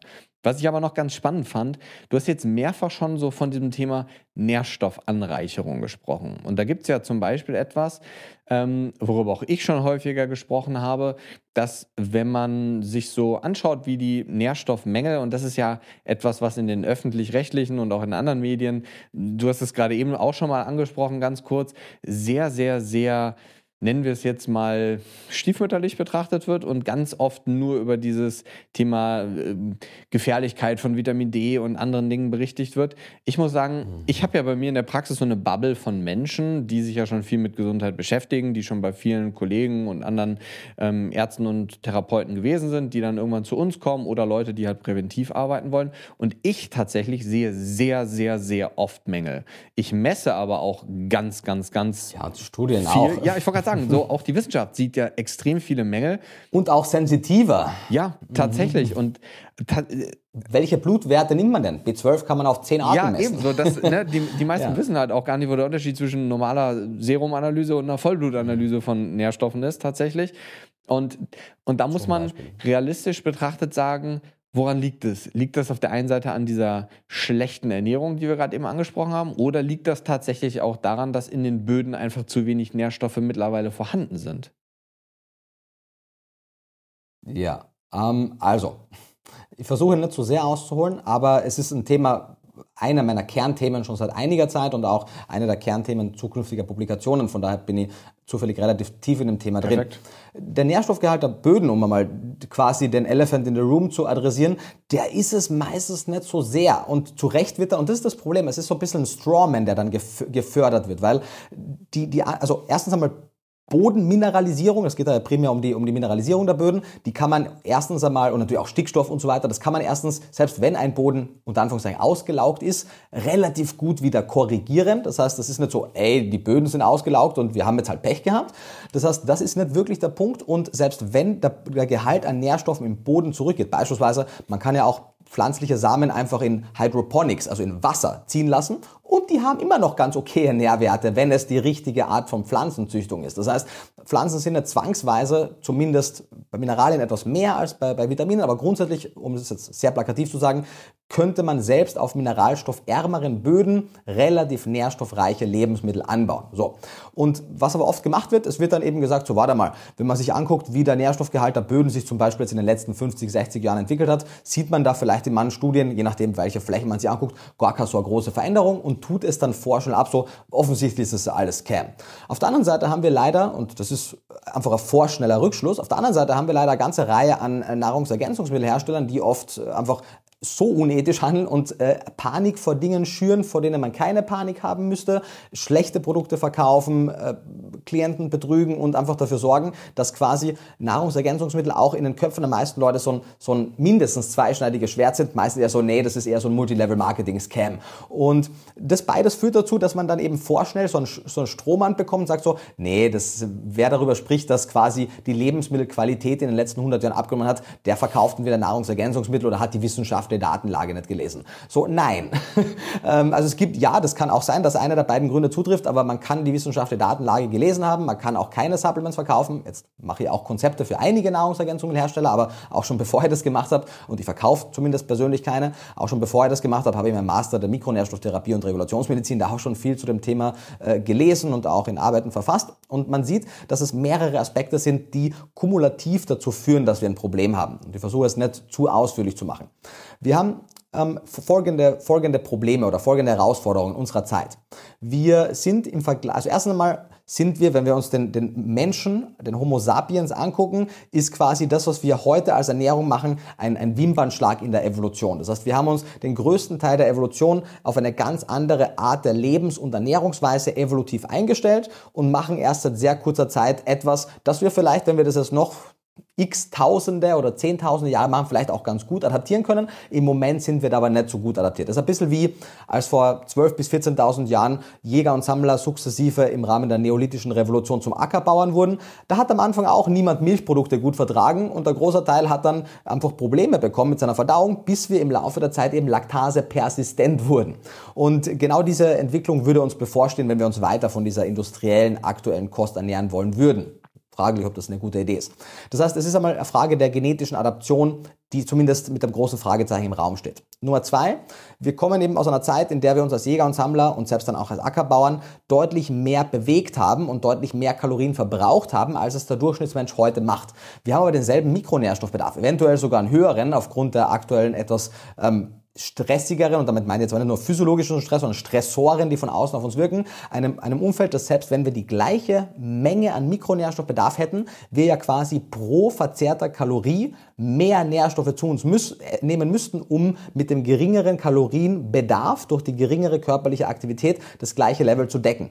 Das Gegenteil ist aber der Fall, aus mehreren Gründen. Nummer eins, durch die grüne Revolution, in der wir es geschafft haben, und das ist ja grundsätzlich eine tolle Sache, dass wir es geschafft haben, sehr ertragsreiche Kulturpflanzen Pflanzen zu generieren, die deutlich mehr Ertrag pro Fläche liefern, in Kalorien gemessen, aber eben nicht mehr Nährstoffe liefern. Und quasi im Englischen nennt man das den Dilution-Effekt. Es dazu führt, dass man dann entweder den Fruchtkörper, einen Apfel oder ein Getreidekorn sich anguckt, dass man pro Mengeneinheit weniger Protein, weniger von gewissen Aminosäuren, weniger Mineralstoffe, weniger Vitamine hat. Das sind jetzt nicht irgendwie 90 Prozent weniger. Das sind je nach Analyse 10, 20, 30 Prozent. Aber in Kombination mit dem etwas geringeren Kalorienbedarf und dann nachfolgend der suboptimalen Verarbeitung. Wir schälen das meiste Vollkorngetreide, machen Weißmehl daraus. Wir machen aus vielen Ölfrüchten Öle, wir machen aus Zuckerrüben Zucker. Wir essen einfach sehr energiedicht und sehr nährstoffarm, machen die meisten Produkte dann durch verschiedene Konservierungsmethoden lange haltbar, ohne darauf zu gucken, was es denn im Laufe der Haltbarkeit, weil nur weil etwas nicht verdirbt, heißt es nicht, dass sich nicht die Nährstoffe im Laufe der Zeit sukzessive abbauen können. Das ist meistens der Fall. Wir analysieren Lebensmittel generell gar nicht mehr auf ihren Nährstoffgehalt. Also ich kaufe heute ja ein Produkt, das liefert mir, was oben steht, Fett, Eiweiß, Kohlenhydrate und Natrium wird meistens ausgewiesen, aber was der Mikronährstoffgehalt ist, wird ja gar nicht mehr beworben, weil es auch schwierig wäre und weil es leider böse Überraschungen geben würde. Das heißt, all diese Dinge führen dazu, dass wir in einem, in einem Setting sind, in dem wir, und zwar egal wie wir uns ernähren, Herausforderungen haben. Ergänzend kommt hinzu, dass selbst, also in der veganen Ernährung kann man jetzt sagen, es ist es aus ernährungsphysiologischer Sicht eine kluge Wahl, einen Großteil jener Lebensmittel, die einen sehr großen Anteil unserer Nährstoffbedarfsdeckung über einen sehr langen Zeitraum geliefert haben, komplett zu exkludieren. Aus rein ernährungsphysiologischer Sicht nein. Wenn man jetzt die Ethik mit reinnimmt, dann könnte man sagen, naja, wenn man gut supplementiert, eventuell ja. Fragezeichen. Ich persönlich für mich ja, aber für die Gesellschaft würde ich sagen Fragezeichen. Aber selbst wenn man sich mischköstlich ernährt, sehen wir, dass jene Lebensmittel tierischer Herkunft, die einen großen Teil unserer Nährstoffbedarfsdeckung geliefert haben über lange Zeit, heute auch kaum verzehrt werden. Wenn man sich in der Natur anguckt, welches, welchen Teil des Tieres wird dir jeder Karnivor als erstes essen, nachdem er ein Tier erlegt hat? Die Organe die Leber, die Niere, das Herz, die Hoden, alles, was, was wir heutzutage kaum noch essen, wird mit als erstes gegessen werden. Wir essen heutzutage kaum noch Bindegewebe, Sehnen und Knorpel, die reich an Kollagen sind. Der Glycin Gehalt der Nahrung, der ja stellvertretend für den unter anderem Kollagengehalt der Nahrung ist, weil Glycin ja mit ungefähr 70, 80 Prozent die Hauptaminosäure in Kollagen ist, ist bei mischköstlicher Standard westlicher Ernährung gleich niedrig wie in einer veganen Ernährung, wo es kein Kollagen gibt, weil wir ja keine Tierprodukte haben. Das heißt, Mischköstler haben zum Beispiel in Bezug auf die Kollagenversorgung dieselben Probleme und auch in Bezug auf weitere. Die Cholinversorgung. Es kam jetzt gerade im November 22 von Smolich und Kollegen eine Analyse zum Cholingehalt der Nahrung schwangerer Mischköstlerinnen, Veganerinnen und Vegetarierinnen das äh, AI, also Adequate Intake, ist bei 480 für schwangere Frauen, laut EFSA, IOM glaube ich sogar noch höher. Wir hatten bei den Mischköstlern im Median 260 und bei den Veganern 205. Äh, 93 Prozent der mischköstlichen Frauen und 95 Prozent der veganen Frauen haben nicht einmal das AI, wo man jetzt fragen kann, ist das wirklich die Optimalversorgung, aber nicht einmal das AI erreicht und so weiter. Wenn man sich anguckt, die Vitamin D-Versorgung der Bevölkerung, wenn man Jodsalz rausrechnet, die Jodversorgung, die Folatversorgung und so weiter. Zu denken, dass es nur ein Marketing-Gag von ein paar Firmen ist, dass wir als Gesellschaft gerade überversorgt, aber unterernährt sind, ist halt maximal dilettantisch. Und das muss es nicht heißen, dass man Panik schürt, auf gar keinen Fall. Das wäre immer der schlechteste Move. Aber man sollte sich einfach mit den Fakten auseinandersetzen und egal, ob das Camp jetzt vegetarisch, vegan, mischköstlich, Paleo, High Carb, Low Carb, Atkins oder sonst was ist, sollte man seine Ernährungsweise auf den Nährstoffgehalt hin optimieren. Und da ist nur noch mal die Lebensmittelindustrie in der Verantwortung. Die Lebensindustrie wird sich aber nur dann bewegen, wenn der Verbraucher und die Verbraucherin es fordern und wenn die Politik gewisse Maßnahmen ergreift. Und alles drei passiert im Moment Mehr oder weniger gar nicht. Und bis es soweit ist, ist ein bisschen wie, was du, Jodsalz kam als diätetisches Lebensmittel schon in den 20er, 30er Jahren. Bis es eine flächenweite Jodsalzprophylaxe gab, vergingen noch Jahrzehnte. Und so ein bisschen in dieser Zeit befinden wir uns jetzt. Wir können natürlich sagen, hey cool, in ein paar Jahrzehnten wird sich hoffentlich die Industrie darum kümmern und die Politik darum kümmern, dass wir als Gesellschaft besser versorgt sind. Und bis es soweit ist, ist das wahrscheinlich ja eh nur Geldmache. Oder wir machen es ein bisschen so wie die, die damals schon in den, keine Ahnung, wo man das dann bekommen hat, im Reformhaus, sich das diätetische Lebensmittel Jodsalz geholt haben, um ihre Schilddrüsengesundheit zu verbessern. Und das ist auch kein Rocket Science, das ist vielleicht ein Multinährstoff, das ist vielleicht ein Omega-3-Präparat, vielleicht ein, zwei andere Sachen das ist nicht die Welt, das sind, wenn du es hochrennst, vielleicht 70, 80, 90 Cent pro Tag. Das ist nicht die Welt, wenn man sich überlegt, was die, alleine schon rein rational und ökonomisch, was sind die Folgekosten, wenn ich es nicht tue. Ja, mega spannend, gerade so das ja. Thema Kollagen und Glycin. Ähm, fand ich gerade mega spannend. Ich meine, so dieses Thema Kollagen ist ja auch so seit, boah, drei Jahren oder so vielleicht so ein bisschen wieder im Kommen und im Thema. Das hat ja vor ein paar Jahren, wenn man sich so Profi-Bodybuilder wie Markus Rühle oder so angeguckt hat, die immer gesagt haben, so kannst du auch deine Haare essen oder an deinen Fingernägel kauen, da hast du auch viel Kollagen. So, das wird aber nicht Protein-Biosynthese und so. Klar, ist natürlich Quatsch. So, ja.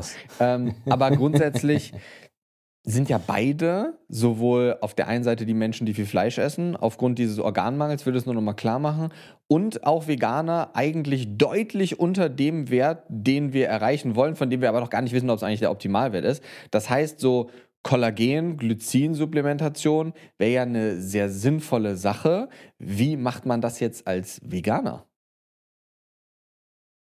Ja, also genau, zum einen mal, wie du richtig sagst, wäre das ein Thema, das sich sowohl vegetarisch, vegan als auch Mischköstler-Menschen angucken müssen.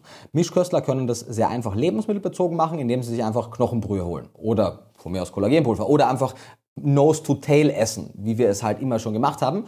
Nur weil wir etwas schon immer gemacht haben, heißt das nicht, dass es per se richtig sein muss. Aber wenn wir jetzt einmal erneut die Ethik außen vor lassen, wäre das zumindest aus ernährungsphysiologischer Sicht der, der schlaueste Weg.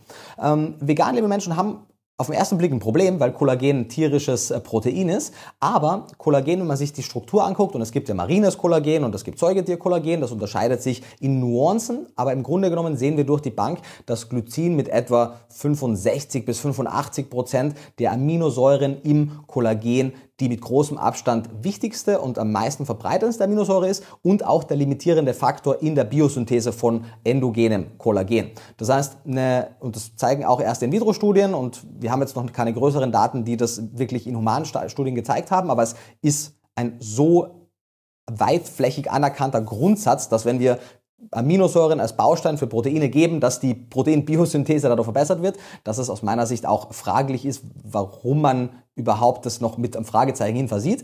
Aber letztendlich zeigen, und zumindest haben wir da die In-vitro-Studien, die zeigen, dass durch eine hohe Glycingabe die Kollagensynthese angeregt wird. Man könnte überlegen, ob man vielleicht noch die zweite und dritte Aminosäure, die ebenfalls hoch im Kollagen ist, noch mit reingibt. Prolin zum Beispiel und Serin sind da zwei Kandidaten. Das könnte man überlegen, aber eben vegan lebende Menschen haben per se da jetzt kein Problem, wenn sie es supplementieren möchten, weil man Glycin und diese anderen Aminosäuren einfach aus Fermentation, aus pflanzlichen Lebensmitteln bekommen kann. Glycin im Gegensatz zu Kollagen hat einen angenehmen Eigengeschmack, ist so ein leicht süßliches, äh, kristallines Pulver, kann man also überall reingeben, unproblematisch, ist nicht wahnsinnig teuer und kann damit die Kollagensynthese optimieren. Ja, mega spannend. Dass das tatsächlich bei Mischköstlern auch so niedrig ist, war mir, war mir gar nicht bewusst. Also gerade so Thema Kollagen. Kollagen ist ja letzten Endes ein Protein. Kommen wir noch mal so ein bisschen zu anderen Proteinquellen. Was würdest du jetzt gerade, vielleicht sogar auch für Mischköstler, aber vor allem Veganer, für gute Proteinquellen auf täglicher Basis empfehlen?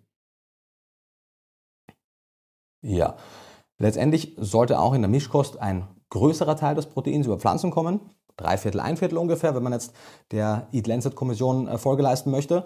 Und dann sind gut verarbeitete Hülsenfrüchte definitiv eine sehr gute Sache. Getreideproteine, erneut, wenn sie gut verarbeitet sind, das heißt Vollkorn richtig zubereitet, ebenfalls eine gute Proteinquelle. Das wird meistens komplett außen vor gelassen. Man vergisst, dass klassisches Getreide für den Großteil der Welt einen überwiegenden Teil des Proteins liefert. Und auch wenn es eben nicht ganz so proteinreich ist wie meine tierischen Produkte ist es einfach aufgrund der Menge, der, in der wir es konsumieren, ein durchaus relevanter Baustein. Und ansonsten in der veganen Ernährung eben gute Fleischalternativen, die meistens einfach nur aus zum Beispiel Erbsenprotein oder Sonnenblumenprotein, Erbsenfasern, bisschen Rapsöl und Wasser bestehen, sind großartige Proteinquellen, die lecker schmecken können, hochwertig sind und Nüsse und Samen, vor allem wenn sie entfettet sind. Also wenn man aus der Ölproduktion die Überreste nimmt, kann man quasi aus dem Nussmehle machen, das ein bisschen ins, äh, zum Beispiel bei Backen inkludieren, in Teige inkludieren und das würde auch funktionieren. Und mh, mm, bin viel zu schnell runtergerannt, eine Sekunde. Ähm, und klar, ich meine, in, in, der, in der mischköstlichen Ernährung sind ähm, Eier mitunter, also hat ja einen Grund, warum die biologische Wertigkeit oft das Ei als äh, 100 Referenzwert nimmt. Eier sind äh, biologisch hochwertige Proteinquellen, sehr nährstoffreiche Lebensmittel. Da sollte man halt sehr genau darauf gucken, wo die Eier herkommen, wie es den Hühnern dabei ging.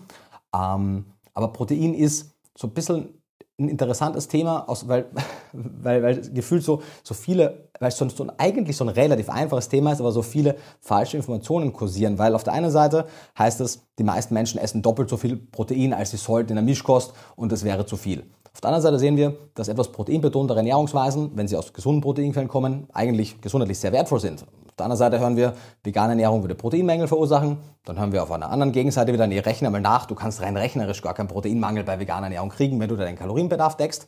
Und all diese Aussagen greifen immer nur so einen, so einen Bruchteil der tatsächlichen Materie. Letztendlich, egal ob vegan oder nicht, wenn man sich ausgewogen ernähren möchte, sollte man immer einen Fokus auf den Protein Intake legen, vor allem weil es auch einfach ist. Es ist relativ schwierig, die Vitaminzufuhr rechnerisch zu tracken, weil wir die erstens steht auf keinem Lebensmittel drauf und zweitens wissen wir es meistens nicht. Protein können wir sehr gut tracken und mein, aus meiner Sicht sollte es das Ziel sein, dass wir, was immer wir an quasi Grundnahrungsmitteln zu uns nehmen, dass wir uns immer die Frage stellen, gäbe es vielleicht eine etwas proteinreichere Option stattdessen? Also wenn wir gerne Sauerteigbrot essen, gibt es vielleicht ein Sauerteigbrot, das noch mit ein bisschen Hülsenfruchtmehl angereichert ist oder mit anderen Mehlen, die etwas proteinreicher sind.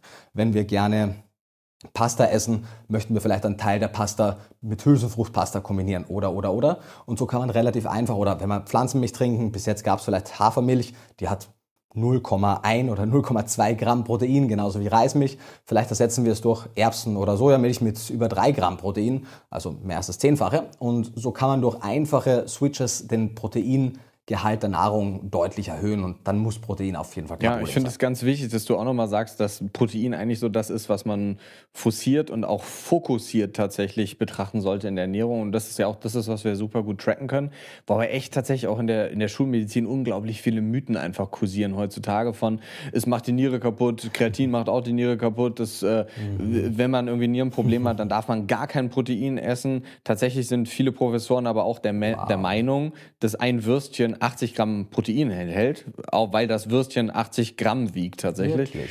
Ja, wow. ich hatte diese Diskussion wow. in der Uni alle, also von daher, ich kann da ganz viele Geschichten zu erzählen.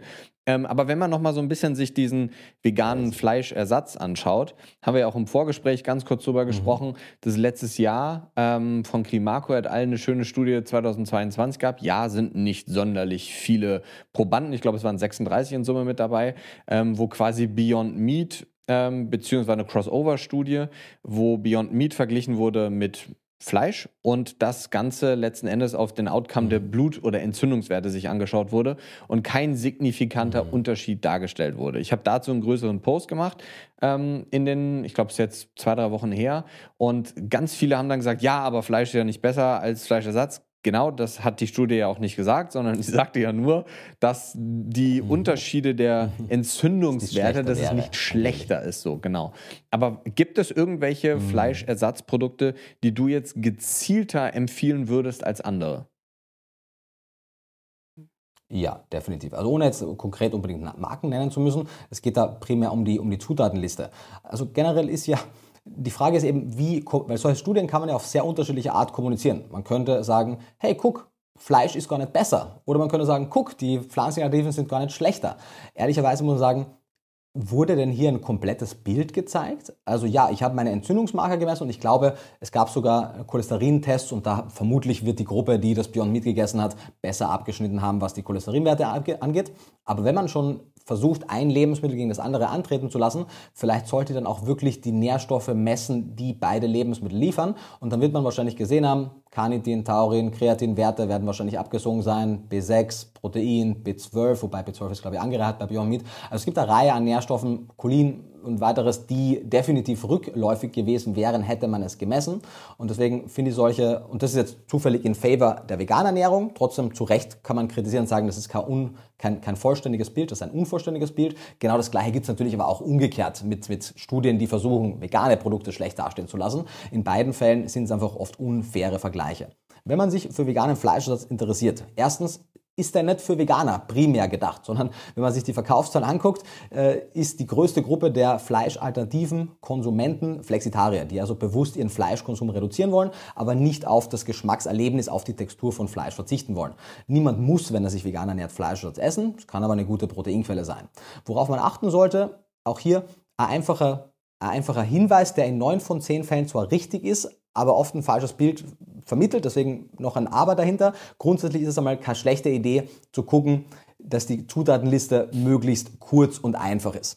Nun ist es aber so, dass das zwar oft dazu führt, dass es ein besseres Produkt ist, aber per se natürlich die Länge der Zutatenliste noch nichts aussagt, weil wenn ich viele Vitamine anreichere, dann sind da alle möglichen kryptischen Namen drin, die Zutatenliste ist sehr lang und am Ende ist es also die Frage, sind das viel oder wenig gute oder schlechte Stoffe? Aber in den meisten Fällen trotzdem korreliert eine kurze Zutatenliste aktuell noch mit etwas besseren Produkten. Das heißt, für einen guten Fleischersatz brauche ich eigentlich nicht mehr Zutaten als ein Proteinisolat, das kann Erbse, Sonnenblume, Soja oder was auch immer sein. Es sollte ein hochisoliertes Produkt sein. Und wenn es ein hochwertiges Proteinisolat ist, dann brauche ich auch relativ wenige bzw. keine Stoffe, um den unangenehmen Eigengeschmack des Proteins zu maskieren, weil dann hat es keinen unangenehmen Eigengeschmack. Das heißt, je länger die Liste an verschiedenen Maskierungshilfen ist, desto minderwertiger in den meisten Fällen ist die Qualität des Proteinisolats, weil man für ein sehr hochwertiges Proteinisolat eben keine Maskierungshilfen, Aromen und weiteres braucht.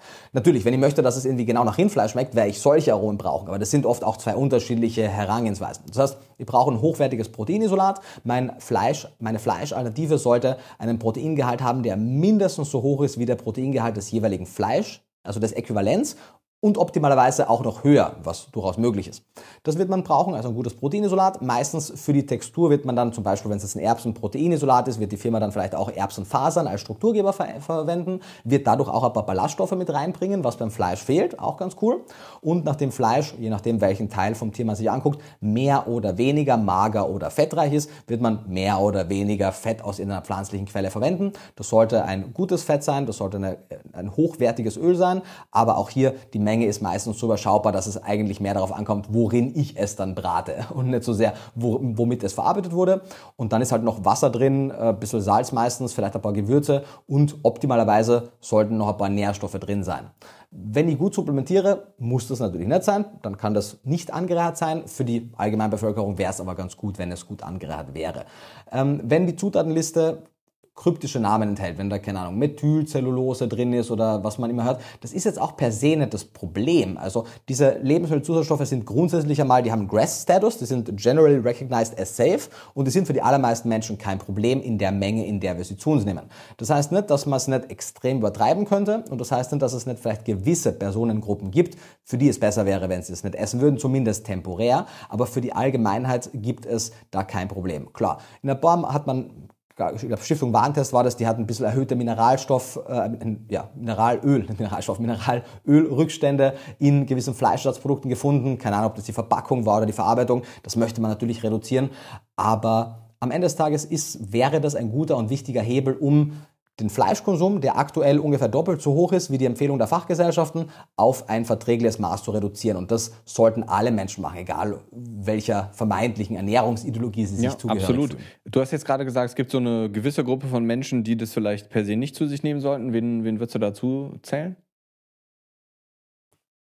Ich habe tatsächlich dabei jetzt gar keine konkrete Gruppe im Kopf gehabt. Ich sage sowas immer dazu, weil es wird wahrscheinlich bei jeder Sache irgendeine Gruppe an Menschen geben, für die das nicht geeignet wäre. Jetzt tatsächlich, äh, ich meine, Methylcellulose ist ein Ballaststoff. Mag sein, dass es Menschen mit gewissen Darmproblemen gibt, für die das mhm. vielleicht temporär nicht das Beste ist, aber das ist alles sehr spekulativ. Das heißt, das war mehr ein, so ein bisschen äh, vorgeschobene, damit wir eben versuchen, keine Absolutismen ja. zu, zu haben, weil die meisten ja, ja, absolut. Gibt auch keine, keine allgemeingültige Lösung für ein individuelles Problem, deswegen ist das eh immer keine schlechte Idee, finde ich auch. Wenn du dich jetzt auf nur einen einzigen Fleischersatz einlassen dürftest, du jetzt persönlich, welcher wäre das? Welchen würdest du dazu dir nehmen? Ja, meinst du jetzt eine konkrete ähm, Marke? Äh, das kann ja, nee, das muss jetzt keine Marke oder, sein. Oder ist du, das? Tempeh, ist das Soja, was, also was genau wäre ah, das okay. jetzt? Ja, ah, okay, ja, ja. Okay, also vielleicht auch wichtig, dass wir, dass wir beide vom selben sprechen. Für mich ist Tempeh, Tofu, Seitan, Korn, was auch immer, kein mhm. Fleischersatz, sondern das sind für mich pflanzliche mhm. Proteinquellen. Fleischersatz ist für mich ein aus Proteinisolat hergestelltes Lebensmittel, das versucht in Textur und Geschmack im weitesten Sinne fleischähnlich zu sein. Das sind, finde ich, zwei, zwei wichtige Unterscheidungen, weil äh, proteinreiche Lebensmittel wie mhm. Tempeh und Tofu die sollten wirklich, also man kann ja Tempeh auch aus anderen Lebensmitteln als ja. Sojabohne machen, man kann auch aus Tofu aus anderen machen, aber proteinreiche pflanzliche Proteinquellen sollten so oder so, das ist, finde ich nicht strittig, die müssten Teil der veganen Ernährung sein. Fleischalternativen sind eine Eventualität. Das heißt, äh, wenn ich mir jetzt unter den pflanzlichen Proteinquellen was raussuchen würde, im Zweifelsfall wäre es Tempeh. Tofu ist auch super, aber Tempeh A besteht aus den vollwertigen jeweiligen Hülsenfrüchten. Meistens ist es Soja, manchmal ist es aber auch Kichererbsen oder was auch immer. Das heißt, man hat deutlich mehr Nährstoffdichte pro Kalorie. Es hat einen höheren Ballaststoffanteil und durch die Fermentation, durch die bakterielle Fermentation sind viele der Stoffe, die entweder die Nährstoffabsorption aus dem vollwertigen Lebensmittel reduzieren können oder die Verdaulichkeit reduzieren können, abgebaut worden. Und damit ist es einfach eine wunderbar gut verdauliche, hochwertige, hochbioverfügbare Quelle für nicht nur Proteine, sondern auch eine ganze Reihe an Mineralstoffen und sekundären Pflanzenstoffen.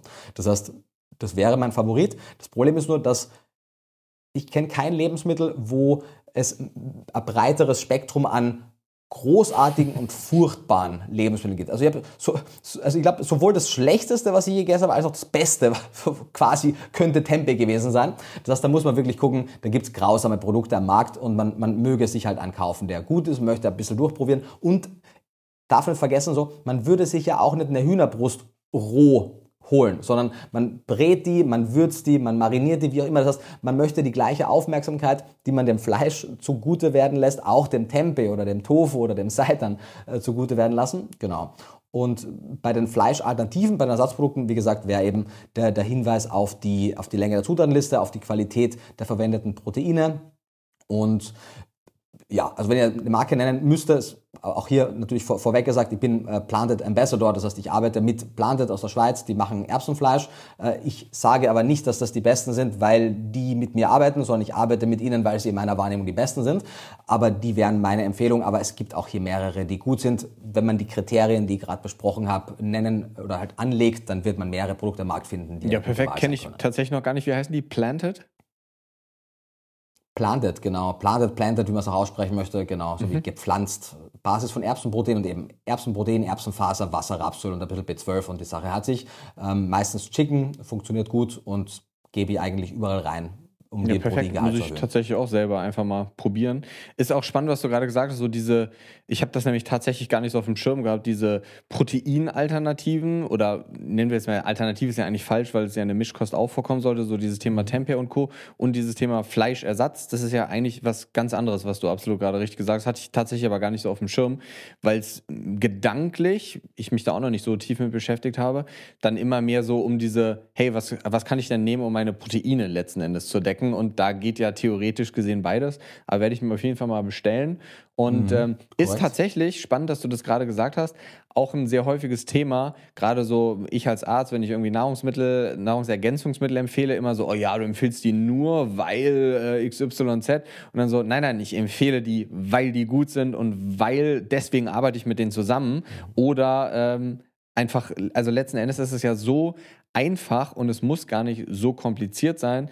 Es ist aber, glaube ich, tatsächlich in den meisten Köpfen der Menschen drin, wenn man etwas empfiehlt, dann tut man das immer unter einem bestimmten Nenner oder unter einem bestimmten Konsens, dass man was davon hat. Ich zum Beispiel, wenn jetzt irgendeiner irgendwelche Produkte kauft, ich verdiene da gar keinen Cent dran. Das ist tatsächlich in diesem Medizinding auch immer so ein bisschen schwieriger. Ähm, aber ich finde das auch mhm. überhaupt nicht schlimm, weil ich habe auch Firmen, die habe ich vor vier Jahren konsumiert ähm, und habe die dann angeschrieben und gefragt, so, hey, ich, mich fragen so viele Leute, ähm, was ich da nehme, kann ich das nicht mal empfehlen und äh, ihr haut den Leuten irgendwie mal was kostenloser raus oder gibt denen mal ein Angebot. Finde ich tatsächlich, wenn man das, wie gesagt, dazu sagt, auch, auch überhaupt gar kein, gar kein Problem, muss ich sagen. Ja, darf ich da eine, eine, ja, eine Anekdote ja, dazu erzählen, bitte. die das in meiner Situation gut auf den Punkt bringt? Weil ich, ich gehöre grundsätzlich zu den Leuten, die sich auch sehr, sehr lange, ich meine, ich habe, wie gesagt, 2018 mein erstes Buch rausgebracht, bin so seit 2015 aktiv und habe den größten Teil meiner beruflichen Laufbahn sehr strikte Policy gehabt, dass ich mit keinerlei, also dass ich keine exklusiven Kooperationen mit einer Firma in einem Bereich mache, sodass es eben niemals heißt, hey, Nico empfiehlt XY, weil das quasi die einzige Firma ist, mit der er arbeitet. Das funktioniert beim Lebensmittelmarkt ganz gut, die, die Strategie. Als ich sie dann im, im Nahrungsergänzungsmittelbereich anwenden wollte, habe ich aber die, die, das, das große, den großen Drawback, das große Problem dessen entdeckt. Weil kurze, kurze Story. Ich habe unter anderem im Rahmen meines Masterstudiums Konzepte für vegane Multinährstoffe entwickelt und in meiner damaligen Position, dass ich eben nicht exklusiv mit irgendjemandem verbandelt sein möchte, habe ich die, die Rezepturen mit war so ein knapp 100-seitiges E-Book mit allen Details, sodass man, selbst wenn man wirklich nicht so tief im, im Thema drinsteckt, als Nahrungsergänzungsmittelhersteller dieses Produkt auf den Markt bringen kann. Und mein Ziel war es, dass es möglichst am besten Dutzende verschiedene Firmen gibt, die das machen, weil dann wird sich hoffentlich auch der Preis ein bisschen selber regulieren, weil es eben eine gewisse Wettbewerbssituation gibt und die Leute können dann den einen oder den anderen nehmen, weil ja eben alles auf Basis meiner Rezeptur kommt. Ähm, in der Hochzeit gab es ungefähr eine Handvoll äh, dieser Multinährstoffe auf Basis meiner Rezeptur. Und das Problem war, dass ich, als ich mit den einzelnen Firmen dann, weil ich muss ja zumindest eine gewisse Mindestqualitätskontrolle haben können. Das heißt, ich muss wissen, weil zum Beispiel, wenn jetzt Eisen, Zink, Magnesium in zum Beispiel Bisglycinatform drin ist, das war meine Empfehlung, gibt es da sehr unterschiedliche Qualitäten von unterschiedlichen Herstellern. Das heißt, ich muss einmal die gesamte Lieferkette kennen. Jede Firma, die mir nicht offenlegt, woher sie jeden einzelnen Nährstoff bekommt, kann ich nicht empfehlen, weil ich nicht für die Qualität bürgen kann. Als es dann hieß, okay, wo sind denn eure Nährstoffanalysen, dass keine Schadstoffe drin sind und dass jener Nährstoffgehalt gewährleistet wird, den ihr auslobt? Erneut selber Spiel. Einige der Firmen sagen, das, das wäre Betriebsgeheimnis. Sie geben ihre Nährstoffanalysen nicht raus. Ähm, dann frage ich nach, okay, wieso seid ihr denn so und so viel teurer als die anderen? Vielleicht gibt es ja einen validen Grund, aber dann hieß auch so, ja, das ist alles äh, Marketing intern, das kann man nicht rausgeben. Lange Rede, kurzer Sinn. Ich habe mich dann sehr schnell davon verabschiedet, weil ich nur dann für eine Firma mein meine Hand ins Feuer legen kann, wenn ich 100% über diese Firma weiß.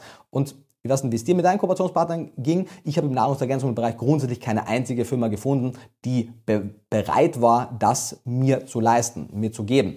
Das war damals auch der Grund, warum mein ehemaliger Mitarbeiter, den ich bis heute als Mitarbeiter sehr vermisse, weil er ein großartiger Mitarbeiter war, der Benjamin, der gesagt hat, okay, dann mache ich es halt selber und daraus wurde Watson Nutrition die einzige Supplement-Firma, die ich empfehle im Bereich der veganen Nahrungsergänzungsmittel. Das heißt nicht, dass es nicht andere gibt, die auch gut sein können, aber mit Fokus auf vegane Ernährung ist das die einzige Firma, die alles testet und alles laborprüft. Und dann wird eben oft mir, und natürlich wäre es sowohl mit den früheren Kooperationen als auch mit Watson, wenn ich für eine Firma Arbeit leiste, natürlich werde ich dafür honoriert. Also ich kenne wenig Menschen, die sagen, sie machen ihren Job kostenlos. Ich mache vieles kostenlos und du ja auch. Ich meine, keiner von uns beiden wird gerade bezahlt dafür, dass wir zwei Stunden miteinander verbringen und die Leute, äh, denke ich, relativ viele Informationen bereitstellen. Aber für gewisse Dinge ist eine Honorierung, denke ich, äh, gut und angebracht. Und Leute verwechseln aber eben, und das ist der Punkt, auf den du hinausgekommen bist, verwechseln das oft und sie machen das vermutlich auch, weil es in der Vergangenheit leider oft missbraucht wurde, dass Leute wirklich irgendein Crap empfohlen haben, viele Influencer ohne wirkliche Ahnung in einem Fachgebiet irgendwas nachgeblabbert haben, was ihnen halt von der Firma gesagt wurde und Leute dadurch zu Recht misstrauisch wurden. Das heißt aber eben nicht, dass in meinem Fall, in deinem Fall und anderen, dass es dann mit demselben Maßstab zu betrachten wäre. Und erneut, man muss ja niemandem glauben. Niemand, wenn, wenn du es empfiehlst und ich es empfehle, niemand muss es glauben. Wir geben ja die Informationen. Das heißt, wir sagen, hey, hier ist die Zutatenliste, hier ist die Laboranalyse, hier sind die Infos, mach dir dein eigenes Bild und dann kauf A, B, C oder gar nichts. ja, absolut. absolut. You ich denke auch tatsächlich, dass das immer noch so ist, dass es natürlich ganz viele Leute gibt, die gar keine Ahnung haben, vor allem denken so, hey, bei mir hat das geholfen, deswegen hilft das jetzt jedem anderen aus. Ja, auch so ein, mhm. so ein Fehlschluss, ehrlicherweise so. Deswegen ja viele auch Coach werden, weil sie denken, ja, ich habe das bei mir in den Griff bekommen, deswegen kann ich allen anderen Menschen jetzt auch helfen. Und das ist tatsächlich natürlich ein bisschen schwierig, mhm. aber wenn wir so ein bisschen bei diesen Nahrungsergänzungsmitteln bleiben, Nehmen wir jetzt mal an, wir haben jemanden, der jetzt anfängt, sich vegan zu ernähren, der macht das jetzt so seit ungefähr einem Jahr. Mhm. Der achtet darauf, der ist jetzt nicht so tief im mhm. Thema drin, wie du es bist, aber der sagt jetzt, ich möchte eine Basissupplementation an Nährstoffen machen. Natürlich wäre das Schönste, so wie ich das auch empfehle, ein Blutbild zu machen und dann individuell zu supplementieren. Aber was wären so die absoluten Basics, die du wirklich jedem Veganer empfehlen würdest? Ja, sehr, sehr wichtige Frage. Davor würde ich noch einen kurzen Einschub gerne machen, weil du eben zu Recht grundsätzlich gesagt hast, zuerst würde man einen Bluttest empfehlen und anhand dessen äh, supplementieren. Ich bin mittlerweile, und das war sehr lange Zeit auch meine Empfehlung, ich bin mittlerweile ehrlich gesagt an einem Punkt, in dem zumindest diese generalisierte Empfehlung in meinem Kopf ein bisschen zu wanken beginnt. Warum? Zum einen gibt es eine Reihe an, an Nährstoffparametern, Zink wäre zum Beispiel einer, den man, weil er zu einer Gruppe von Nährstoffen gehört, deren Gehalt im Blut erst sinkt, wenn, wenn klinische Symptome bereits anfangen. Man also quasi eine leichte subklinische Unterversorgung gar nicht wirklich messen kann. Plus, wie du ja auch weißt, nur ungefähr ein Prozent des Zinks im gesamten Organismus befindet sich im Blut. Das heißt, man kann da nur sehr schwer darauf äh, sozusagen Rückschlüsse ziehen. Der Kalziumgehalt im Blut wird relativ gut in einer Homöostase gehalten, auch wenn wir zu wenig Natriumskalzium haben und so weiter. Das heißt, es gibt einige Nährstoffe, wo man das sehr gut machen kann. Eisen wäre ein Beispiel, B12 wäre ein Beispiel, wenn man den richtigen Parameter nimmt. Bei einigen weniger. Und dadurch, dass der Körper ja auch eine gewisse, eine gewisse kompensatorische Rolle übernehmen kann, im Sinne von, wenn wir jetzt wir haben 100 Menschen, ein paar davon sind optimal versorgt, ein paar davon sind ein bisschen zu gut versorgt, also haben ein bisschen, bisschen mehr in ihrer Nahrung, als sie bräuchten, ein paar haben ein bisschen weniger und eine kleine Handvoll ist sehr schlecht unter, sehr schlecht unter oder eine kleine Personenzahl sehr, sehr überversorgt. Dann ist es wie immer im Leben, die, die Bar auf dem äußeren Extremen, die sollte man mit generellen Empfehlungen sowieso gar nicht äh, irgendwie versuchen, ihnen etwas zu bereiten, etwas, man sollte ihnen versuchen, Informationen bereitzustellen, weil die auf sie nicht zutreffen werden. Wenn du einen schweren Mangel hast mit klinischen Symptomen oder eine schwere Überversorgung, bist du raus. Aber sagen wir mal, diese 95 Prozent der Menschen, die irgendwo zwischen leichter Unter- und leichter Überversorgung sind, wenn wir ihnen allen dieselbe Menge an physiologisch dosierten Nährstoffen geben, wird die Gruppe mit einer leichten Unterversorgung durch eine leichte Upregulation ihrer Absorption vermutlich vergleichbar höhere Mengen aufnehmen und damit ihren Status ähnlich anpassen und die Gruppe mit der etwas besseren Nährstoffversorgung kompensatorisch etwas weniger aufnehmen. Und aufgrund auch der, der, der Preise von Bluttests und auch der, der invasiv, des invasiven Charakters bin ich grundsätzlich der Meinung, so viel wie nötig, aber so wenig wie möglich. Und in manchen Fällen heißt das sehr viel und in manchen Fällen heißt das sehr wenig. Aber zumindest eine, eine adäquate Grundversorgung an den essentiellen Nährstoffen, nach allem, und wir haben mittlerweile jetzt auch mit Watson eine Studie gemacht, wo wir auch die Bluttests gesehen haben, nach allem, was ich bis jetzt gesehen habe, kann man und zwar nur in der veganen Ernährung, weil die relativ gut vorhersehbar ist. In der Mischkost, ich kann nicht vorhersehen, wie viel Käse, Eier, Milch, etc. ist die Person und dadurch können ganz unterschiedliche Nährstoff-Patterns entstehen. In der veganen Ernährung, egal ob ich jetzt mehr oder weniger Gemüse oder Obst esse oder Vollkorngetreide, es werden immer dieselben Nährstoffe potenziell zu wenig kommen und ich weiß relativ gut, wie die Personen sozusagen ihre Nährstoffzufuhr haben werden. Das heißt, durch einen gut zusammengestellten Multinährstoff, der ein bis zwei Kapseln umfassen wird und ein ergänzendes Omega-3-Präparat für EPA und DHA, weil die meisten Menschen sehr schlecht ALA aus Lein, Chia, Hanfsamen zu EPA und DHA konvertieren. Mit diesen zwei Grundprodukten wäre ich grundsätzlich mal Pareto-mäßig so 80-20 die allerwichtigsten Dinge mit wenigen Cent pro Tag beheben können. Alles darüber hinaus, da müsste man dann ein bisschen individueller gucken, was und auch wenn wir mittlerweile in einer Welt leben, in der äh, quasi die, die biologische Realität der zwei Geschlechter sehr, sehr kritisch gesehen wird und hinterfragt wird, ähm, zu dem ich noch keine, keine abschließende Meinung habe. Aber in Bezug auf die Nährstoffe müssen wir in dieser biologischen Kategorie sehr klar bleiben. Denn es gibt einen großen Unterschied anhand unter anderem der Sexualhormonwerte, wie Menschen unterschiedliche Nährstoffe produzieren. Das heißt, Frauen werden beispielsweise deutlich mehr Cholin selbst produzieren, als es Männer tun. Männer werden schlechter aus ALA, EPA und DHA machen. Egal als was sie sich selbst identifizieren. Die Tatsache, dass sie ein biologischer Mann sind, wird dazu führen, dass sie im Vergleich zu gleichaltrigen Frauen im selben Gesundheitsstatus eben eine schlechtere Synthese haben, eine schlechtere Bildung dieser Omega-3-Fettsäuren. Das heißt, im weitesten Sinne wird Alter, Geschlechts, Gesundheitszustand noch in der individuellen Betrachtung eine Rolle spielen, aber die wichtigsten und auch von der DGE genannten kritischen Nährstoffe, das ist eine Handvoll Mineralstoffe, Eisen, Zink, Selen, Eisen, Zink, Selen, Calcium, Eisen, Zink, Selen, Calcium und Jod, die fünf. Ähm, Vitamin A, Vitamin B12, Vitamin B2 sowie ähm, die Omega-3-Fettsäuren, die kann man ohne jetzt zu sehr auf das Individuum gucken zu müssen, jeder Person in einer physiologischen sinnvollen Dosis empfehlen. Und das passt, also Omega-3-Fettsäuren sind zu bulky, aber all die anderen Nährstoffe, die genannt sind und Cholin, Cholin ist äh, seit kurzem erst auf unserem Radar, aber ist, ein, wie wir schon kurz gesagt haben, ein wichtiger Stoff, aber auch das kriegt man in ein bis zwei Kapseln hinein und damit muss die Person jetzt nicht, wie manchmal so apothekerschrankmäßig, zehn Produkte am Tag haben. Das heißt nicht, dass nicht viele andere Produkte auch manchmal sinnvoll sein können, aber für die Grundversorgung, und das ist das, was auch zukünftig in den Lebensmitteln angereichert werden sollte, diese Grundversorgung kann man eben mit einem Produkt, vielleicht zwei Produkten, mit ein paar Cent pro Tag ab. ab ja, äh, tatsächlich direkt drei Gedankengänge dazu. Also erstmal finde ich das mit der Blutanalyse ein super spannendes Thema und ich würde fast sagen, dass ich das auch genauso unterstreiche. Jetzt bin ich jemand, der Blutanalysen anbietet, aber trotzdem, wenn jemand sagt, hey, ich habe ein Budget, dann würde ich auch ganz klar sagen, mhm. verzichte mhm. auf diese Blutanalyse, was jetzt nicht die spezifischen Dinge angeht, sondern wirklich diese Basics, von denen wir jetzt reden. Ne? Genau. Bin ich zu 1000 Prozent bei genau. dir und ist tatsächlich ja auch was. Oder Omega-3-Index oder Vitamin D, weißt du, wir wissen einfach, dass der, der überwiegende Teil im unteren, im ja. unteren Bereich sein wird und das heißt, wir können eine Standarddosis Absolut, empfehlen. das ist tatsächlich nämlich auch das, ja, alles ah, gut, sorry, aber finde ich super, super wichtig, dass man da nochmal drauf eingeht, weil tatsächlich ist es so, wenn ich jemanden vor mir habe und ich weiß, der legt auf einem Budget gerade und hey, es es geht einfach nicht, dass wir jetzt einen Omega-Index und Vitamin D und alles messen. Dann sage ich, hey, komm, wir machen jetzt für sechs Wochen eine Standarddosierung und wir messen dann erst, um mhm, zu genau. schauen, wie sich das entwickelt ja. hat, ob die Dosierung passt, ob es zu viel oder zu wenig war. Und in den allermeisten Fällen ist es immer noch zu wenig gewesen, wenn wir mit dieser Standarddosierung rangehen. Muss man ganz offen und ehrlich sagen.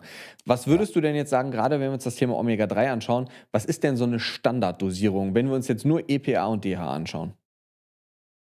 Mhm. Mhm. Also, nach, es gab jetzt, ich, ich, glaube es war 19 oder 20 kamen die Publikationen, ich habe sie aber mit etwas Verspätung erst gesehen. Wir haben mittlerweile glücklicherweise Publikationen, die zeigen, in welcher Menge man bei einer bestehenden Unterversorgung temporär dosieren muss, um auf einen mehr oder weniger standardisierten Optimalwert zu kommen. Und wir glauben zu wissen, in welchem Bereich sich Erhaltungsdosen bewegen. Und das sind zwei natürlich gänzlich unterschiedliche Dinge.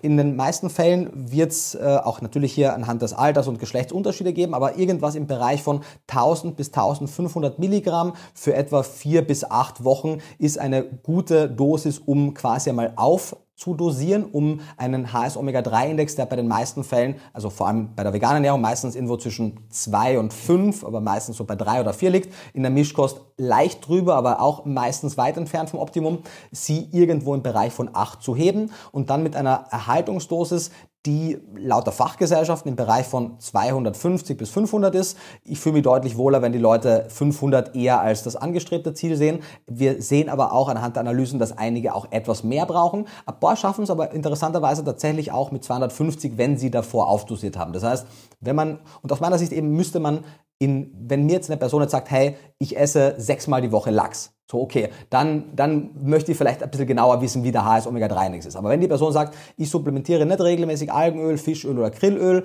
ich bin jetzt keine junge, gesunde Frau, die Riesenmengen an Hanfsamen, Chiasamen, Leinsamen isst, sondern der Durchschnitt ist, dann gehe davon aus, der HS Omega-3-Index wird irgendwo bei 2 bis 4 sein.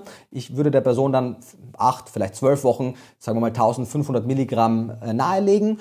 Und dann könnte man, wie du richtig gesagt hast, einen Test machen. Wenn das Budget knapp ist, würde ich sogar sagen, nee, pass auf, lass uns doch lieber dann 500 Milligramm die nächsten sechs Monate machen und dann testen, weil du bist definitiv nicht so schlecht versorgt, dass es ein Problem wäre aus, aus gesundheitlicher Sicht. Und dann lass uns gucken, wie gut du wirklich am Ende des Tages versorgt bist, weil dann können wir mhm. adaptieren. Ja, absolut. Total spannend. Ich arbeite sogar ganz häufig noch mit deutlich höheren Dosierungen. Ähm, denkst du, da ist ein Unterschied die auch ja, sinnvoll sein absolut. können. Therapeutisch vor allem. Absolut. Denkst du, da ist ein. Ja, ja, das ist nur bitte alles, was wir besprechen, sind immer. Zwischen ja. Veganern und Mischköstlern, was jetzt letzten Endes die Dosierung von Omega-3 mhm. angeht. Das heißt, brauchen Veganer weniger Omega-3-Fettsäuren als Mischköstler? Mhm, gute Frage. Also, was man glaubt zu wissen, ist, dass sich die Enzyme, die für die Konvertierung von ALA zu EPA und DHA zuständig sind, im Laufe der Zeit, wir sprechen wirklich im Bereich von 12 bis 18 Monaten, bei einer kompletten Abstinenz von vorgeformten EPA und DHA etwas verbessern können, sodass die Eigensynthese etwas effizienter wird. Wenn man jetzt aber die Frage stellt, quasi müssen Veganer, die jetzt ja als, als Omega-3-Quelle, wenn wir Omega-3 sagen, EPA und DHA-Quelle Algenöl zur Verfügung haben und beispielsweise Mischköstler, die Grillöl oder Fischöl zur Auswahl hätten, gibt es hier per se Unterschiede. Würde ich mal sagen, per se einmal nicht. Der Unterschied könnte eventuell sein, die Personen, die Grillöl verwenden, werden vermutlich geringere Dosierungen brauchen, weil im Grillöl das EPA und DHA an Phospholipide gebunden ist und wahrscheinlich etwas besser bioverfügbar ist als die Triglyceridform, wie sie im Algen- und im Fischöl vorliegt. Das ist aber mit einem, mit einem gewissen Maybe. Ansonsten gibt's eher weniger die Ernährungsweise, sondern äh, wie sind die Entzündungsmarker, wie ist das, also krank, äh, ich würde sagen, der größte Einfluss ist, kranke Menschen brauchen oder, oder Menschen mit Primärerkrankungen mit chronisch degenerativen Primärerkrankungen brauchen deutlich mehr als Menschen ohne diese Erkrankungen. Das würde ich sagen, ist der größte Unterschied, egal ob vegetarisch, vegan oder mischköstlich. Und wie du richtig sagst, gerade im therapeutischen Bereich wird man mit teilweise deutlich höheren Dosen arbeiten. Man muss im Prinzip nur gucken, so, und ich glaube, das, das UL liegt irgendwo so bei dreieinhalbtausend. Ab ungefähr 3000 Milligramm EPA und DHA neigen einige Personen dazu, interessanterweise, dass ihr LDL-Cholesterin hochgeht was irgendwie kontraintuitiv ist, weil wir sehen in geringen Dosen manchmal, dass das Gegenteil auftritt. Das heißt, das wäre ein Faktor, den man im Blick behalten müsste, aber wenn die Qualität stimmt, spricht nichts gegen und einiges für höhere Dosen an hochwertigen marinen Quellen. Wenn man jetzt die Ethik außen vor lässt, würde ich denken, dass Grillöl in guter Qualität aktuell die beste Quelle wäre, aufgrund des Cholingehaltes und der Tatsache, dass das EPA und DHA an Phospholipide gebunden ist. Vegan lebenden Menschen steht eh nur Algenöl zur Verfügung und ich würde denken, dass so ein 2 zu 1 DHA zu EPA-Verhältnis in den meisten Fällen die bessere Variante ist. Es mag sein, dass bei gewissen bei gewissen Erkrankungen, zum Beispiel bei Depressionen, gibt es ein paar Daten, die zeigen, dass vielleicht mehr EPA die sinnvollere Option ist. Aber im Durchschnitt, wenn ich mir unsicher bin als Konsument, lieber etwas mehr DHA, weil es auch die kritischere ist, weil es ja quasi aus EPA ge mhm. gebildet Ich glaube tatsächlich, diese Transition da zu dem erhöhten LDL liegt auch einfach an diesem prooxidativen Stress, der dann entsteht, der natürlich dann irgendwo diese gewisse. Menge an Omega-3 auch wieder aufbrechen kann, die ungesättigten Fettsäuren, also die Doppelbindung und Co. Weswegen ja viele tatsächlich auch Mhm. Ist ja auch so eine Riesendiskussion, ob auf Sonnenblut, ach, auf, auf Olivenölbasis oder auf Vitamin E-Basis, also auf Tocopherol, was ja auch wieder einen antioxidativen mhm. Effekt haben könnte und das Omega-3 schützen kann. Ich glaube, auch da sind wir ganz ehrlich, ist in den nächsten zehn Jahren wahrscheinlich das letzte Wort immer noch nicht so richtig gesprochen. Aber ich glaube, was ganz spannend war, Du musst so über, du redest ja ständig über Algenöl und mir ist das klar, aber ich glaube, ganz vielen mhm. Menschen ist es nicht klar, die nämlich denken, ja, aber ich kann auch Leinöl mhm. nehmen oder ist Leinöl keine gute Omega-3-Quelle für Veganer? Ja, also eine gute Omega-3-Quelle, aber es ist keine gute EPA- und DHA-Quelle. Also um, das, um das sehr plakativ runterzubrechen, für den menschlichen Körper sind nach allem, was wir aktuell wissen, und ich sage das mittlerweile immer dazu, nicht um mich quasi aus der Schlinge zu ziehen, sondern weil wir weil wir sehen, man, das letzte weltweit, weltweit anerkannte essentielle Vitamin, Vitamin B12, 1948. Das ist noch nicht ewig lang her. Seit 1998 gilt Cholin, zumindest in den meisten Teilen der Welt, als essentiell. Es gibt, ich habe gerade letzte Publikation gelesen, eventuell sogar einen Anwärter für ein neues Vitamin, wo wir also Status quo heute noch nicht die Frage der essentiellen Stoffe abgeschlossen haben. Deswegen alles, was wir jetzt sagen, ist Status quo heute und das meiste davon wird sich wahrscheinlich auch bewahrheiten, aber gewisses wird sich vielleicht verändern. Zum Beispiel die Frage, welche Fettsäuren sind denn essentiell? Grundsätzlich ist die Mainstream-Meinung, die ich aktuell auch vertrete, dass es eine Omega-6-Fettsäure gibt, die Linolsäure, und eine Omega-3-Fettsäure, die Alpha-Linolensäure, die für den Menschen essentiell ist. Essentiell bedeutet lebensnotwendig, das heißt, der menschliche Körper braucht sie. Wenn man nicht genügend zuführt, ist es nicht mit einem gesunden Überleben vereinbar, weil die Eigensynthese nicht oder nicht ausreichend vorhanden ist.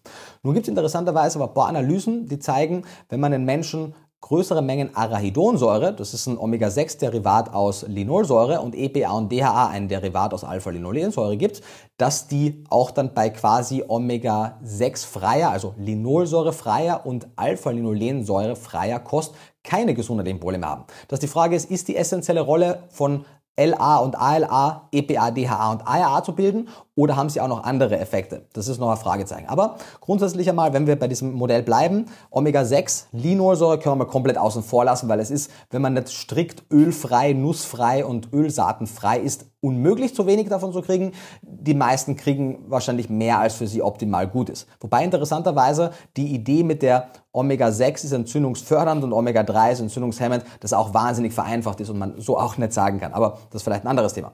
Ähm, Omega-3 ist für die meisten eher kritisch aufgrund unserer aktuellen Prägung der Kost in weiten Teilen der Welt im Laufe der menschlichen Evolution war der Anteil an Omega-3 deutlich höher, der Anteil an Omega-6 deutlich geringer. Das heißt, es ist eher ein selbstgemachtes, neueres Problem unserer westlichen Kultur.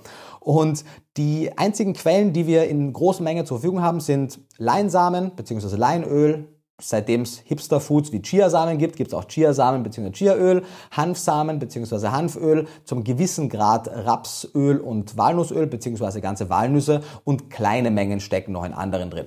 Ähm, das sind so die gängigsten Quellen. Es gibt auch kleine Mengen an ALA in gewissen tierischen Produkten, aber die pflanzlichen spielen ja die größere Rolle. Und die, wenn wir davon ausgehen, dass sie essentiell sind, die sollten wir also zuführen und deswegen ist es durchaus korrekt zu sagen, Leinöl ist eine gute Quelle für Omega-3-Fettsäure, nämlich für die Alpha-Linolensäure. Nun haben wir aber eine ganze Reihe an Aufgaben im menschlichen Körper, die von der Alpha-Linolensäure nicht oder nur eingeschränkt, sagen wir mal, erfüllt werden können. Sehr vereinfacht. Und wir haben die Möglichkeit über mehrere Enzymsysteme, das sind also mehrere Schritte aus, und da lasse ich jetzt einige aus, für die, für, einfach aus Grund der Einfachheit, aus ALA EPA und aus EPA DHA zu machen. Wie gesagt, es gibt da auch noch Zwischenschritte. Und die Konvertierungsrate von ALA zu EPA ist sehr abhängig von Geschlecht, Alter, Gesundheitsstatus, beträgt irgendwas im Bereich von im schlechtesten Fall 1%, im besten Fall 20%. In sehr seltenen Fällen der Schwangerschaft und mit speziellen Phänotypen. Das, das ist sehr fraglich. Die Weiterkonvertierung von EPA zu DHA und die Frage der eventuellen Retrokonvertierung ist irgendwo im Bereich von 0,1% bis 1%. Es gab auch Analysen, die 5% gezeigt haben, aber meistens ist es eher im, im 0-Bereich. Und deswegen ist es quasi keine gute Quelle für diese langkettigen Omega-3-Fettsäuren. Die finden wir die meisten Leute denken, wir finden sie ausschließlich im Fisch. Der Fisch hat sie aber überwiegend deswegen, weil er sie im Laufe der Nahrungskette akquiriert hat, weil die eigentlichen Primärproduzenten sind marine Pilze und Mikroalgen, zum Beispiel die Schizohydrium. Und die wird dann von kleinen Fischen oder von, von Krill wahrscheinlich im ersten Schritt gefressen und dann im Laufe der Nahrungskette irgendwann ziehen wir halt den Lachs aus dem Meer.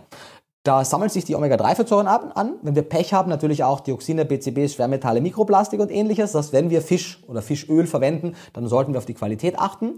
Wir müssen aber eben, wenn wir uns zum Beispiel vegan ernähren wollen, nicht auf das Fischöl oder das Grillöl stützen, weil es eben auch eine Quelle quasi weiter unten gäbe. Die scheint im Vergleich zu Fischöl gleich bioverfügbar, gleich wirksam zu sein. Im Vergleich zu Grillöl vermutlich ist sie etwas schlechter. Aber Grillöl ist auch nicht so gängig, zumindest in meiner Wahrnehmung, für die meisten Menschen. Aber ähm, so viel dazu. Das heißt, es gibt mehrere Omega-3-Fettsäuren, auf die wir achten sollten. ALA aus Leinsamen, Chiasamen kann sehr einfach gedeckt werden, weil das ist ein Teelöffel Leinöl oder ein Esslöffel geschrotete Leinsamen. Das ist super wenig. 0,5 bis 1 Prozent der Nahrungsenergie brauchen wir als, als ALA. EPA und DHA ist erneut nicht nur für Veganer, sondern Omega-3-Indexe weltweit gemessen zeigen, Japan, Durchschnitts-Omega-3-Index ist gerade bei 9 oder so. Ja, es gibt Kulturkreise, da ist Omega-3 kein Thema, aber von Deutschland, Österreich, Schweiz, USA, Australien, Kanada, Durchschnittswerte irgendwo bei 3 oder 4 und wir sehen, auch hier ist es mehr eine Korrelation, aber es ist auch biochemisch plausibel, dass unsere Herz-Kreislauf-Gesundheit und auch unsere kognitiven Fähigkeiten von einer Unterversorgung dieser langkettigen Omega-3-Fettsäuren nicht äh, profitieren, also darunter mhm. leiden. Ja, spannend. Tatsächlich wissen wir ja medizinisch gesehen auch gar nicht, was sind denn jetzt, also betrachtet man jetzt nicht die Omega-3-Fettsäuren, die wir jetzt gerade mhm. schon hatten, sondern schaut man sich zum Beispiel die gesättigten Fette an, wissen wir auch gar nicht, was da gute Werte sind, effektiv gesehen.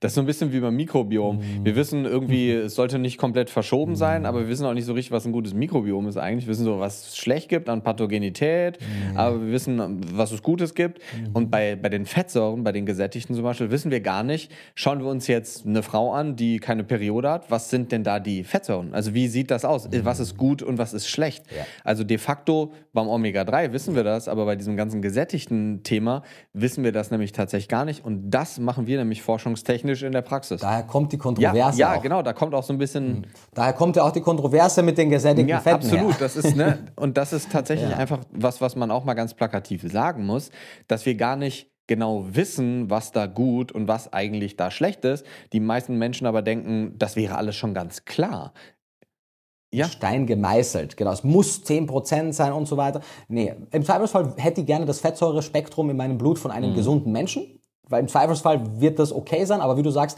wie weit es nach links oder rechts abweichen kann, das können wir daraus nicht sehen und daher ist es auch so absurd, religiös gewissen Ernährungsvorschriften zu folgen weil es eben mehr als eine gesunde Ernährung gibt, mehr als ein gesundes Ernährungsmuster und selbst Dinge, die wir, die, die viele Menschen in Stein gemeißelt sehen, wie Lipid Halt Hypothesis, gesättigte Fette erhöhen den Cholesterinspiegel, erhöht der Cholesterinspiegel, erhöht das Risiko für Atherosklerose. Atherosklerose ist ein Risikofaktor für Herzerkrankungen. Das stimmt grundsätzlich, aber da gibt's halt so viele Einflussfaktoren am, am Weg dieser Hypothese, die das ins Wanken bringen, dass es schwierig ist, einfach nur daraus abzuleiten, cool, solange ich wenig gesättigte Fette esse, bin ich ja so hard attack proof. Äh, so einfach ja, ist ich denke halt aber, die meisten Menschen denken ja, dass es irgendwie tatsächlich so einfach ist. Und auch wenn man in so Medizinbücher reinguckt, seht ihr bei dir ganz viel im Hintergrund, so bei ganz vielen Sachen steht einfach, ja, Ursache noch nicht hundertprozentig geklärt.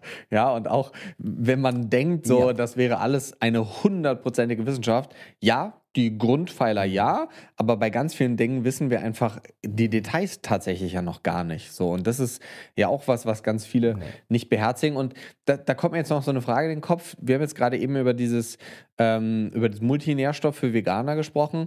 Würdest du genau mhm. das gleiche oder denn auch ein Multinährstoff ähm, für Mischköstler empfehlen aus ernährungswissenschaftlicher Sicht? Also was ich auf jeden Fall nicht machen würde, wäre denselben Multinährstoff für Veganer Mischköstlern zu empfehlen, weil die Idee des Multinährstoffs für Veganer ist ja, jene Stoffe, die durch den Verzicht an tierischen Produkten potenziell kritisch werden können, zu kompensieren. Das heißt, wenn der Mischköstler sich so ernährt, wie wir es voraussehen im Rahmen einer ausgewogenen Mischkost, würde er jene Stoffe also zu viel durch den Multinährstoff bekommen. Und auf der anderen Seite gibt es selbst in einer relativ gut ausgewogenen Mischkost auch potenziell kritische Nährstoffe.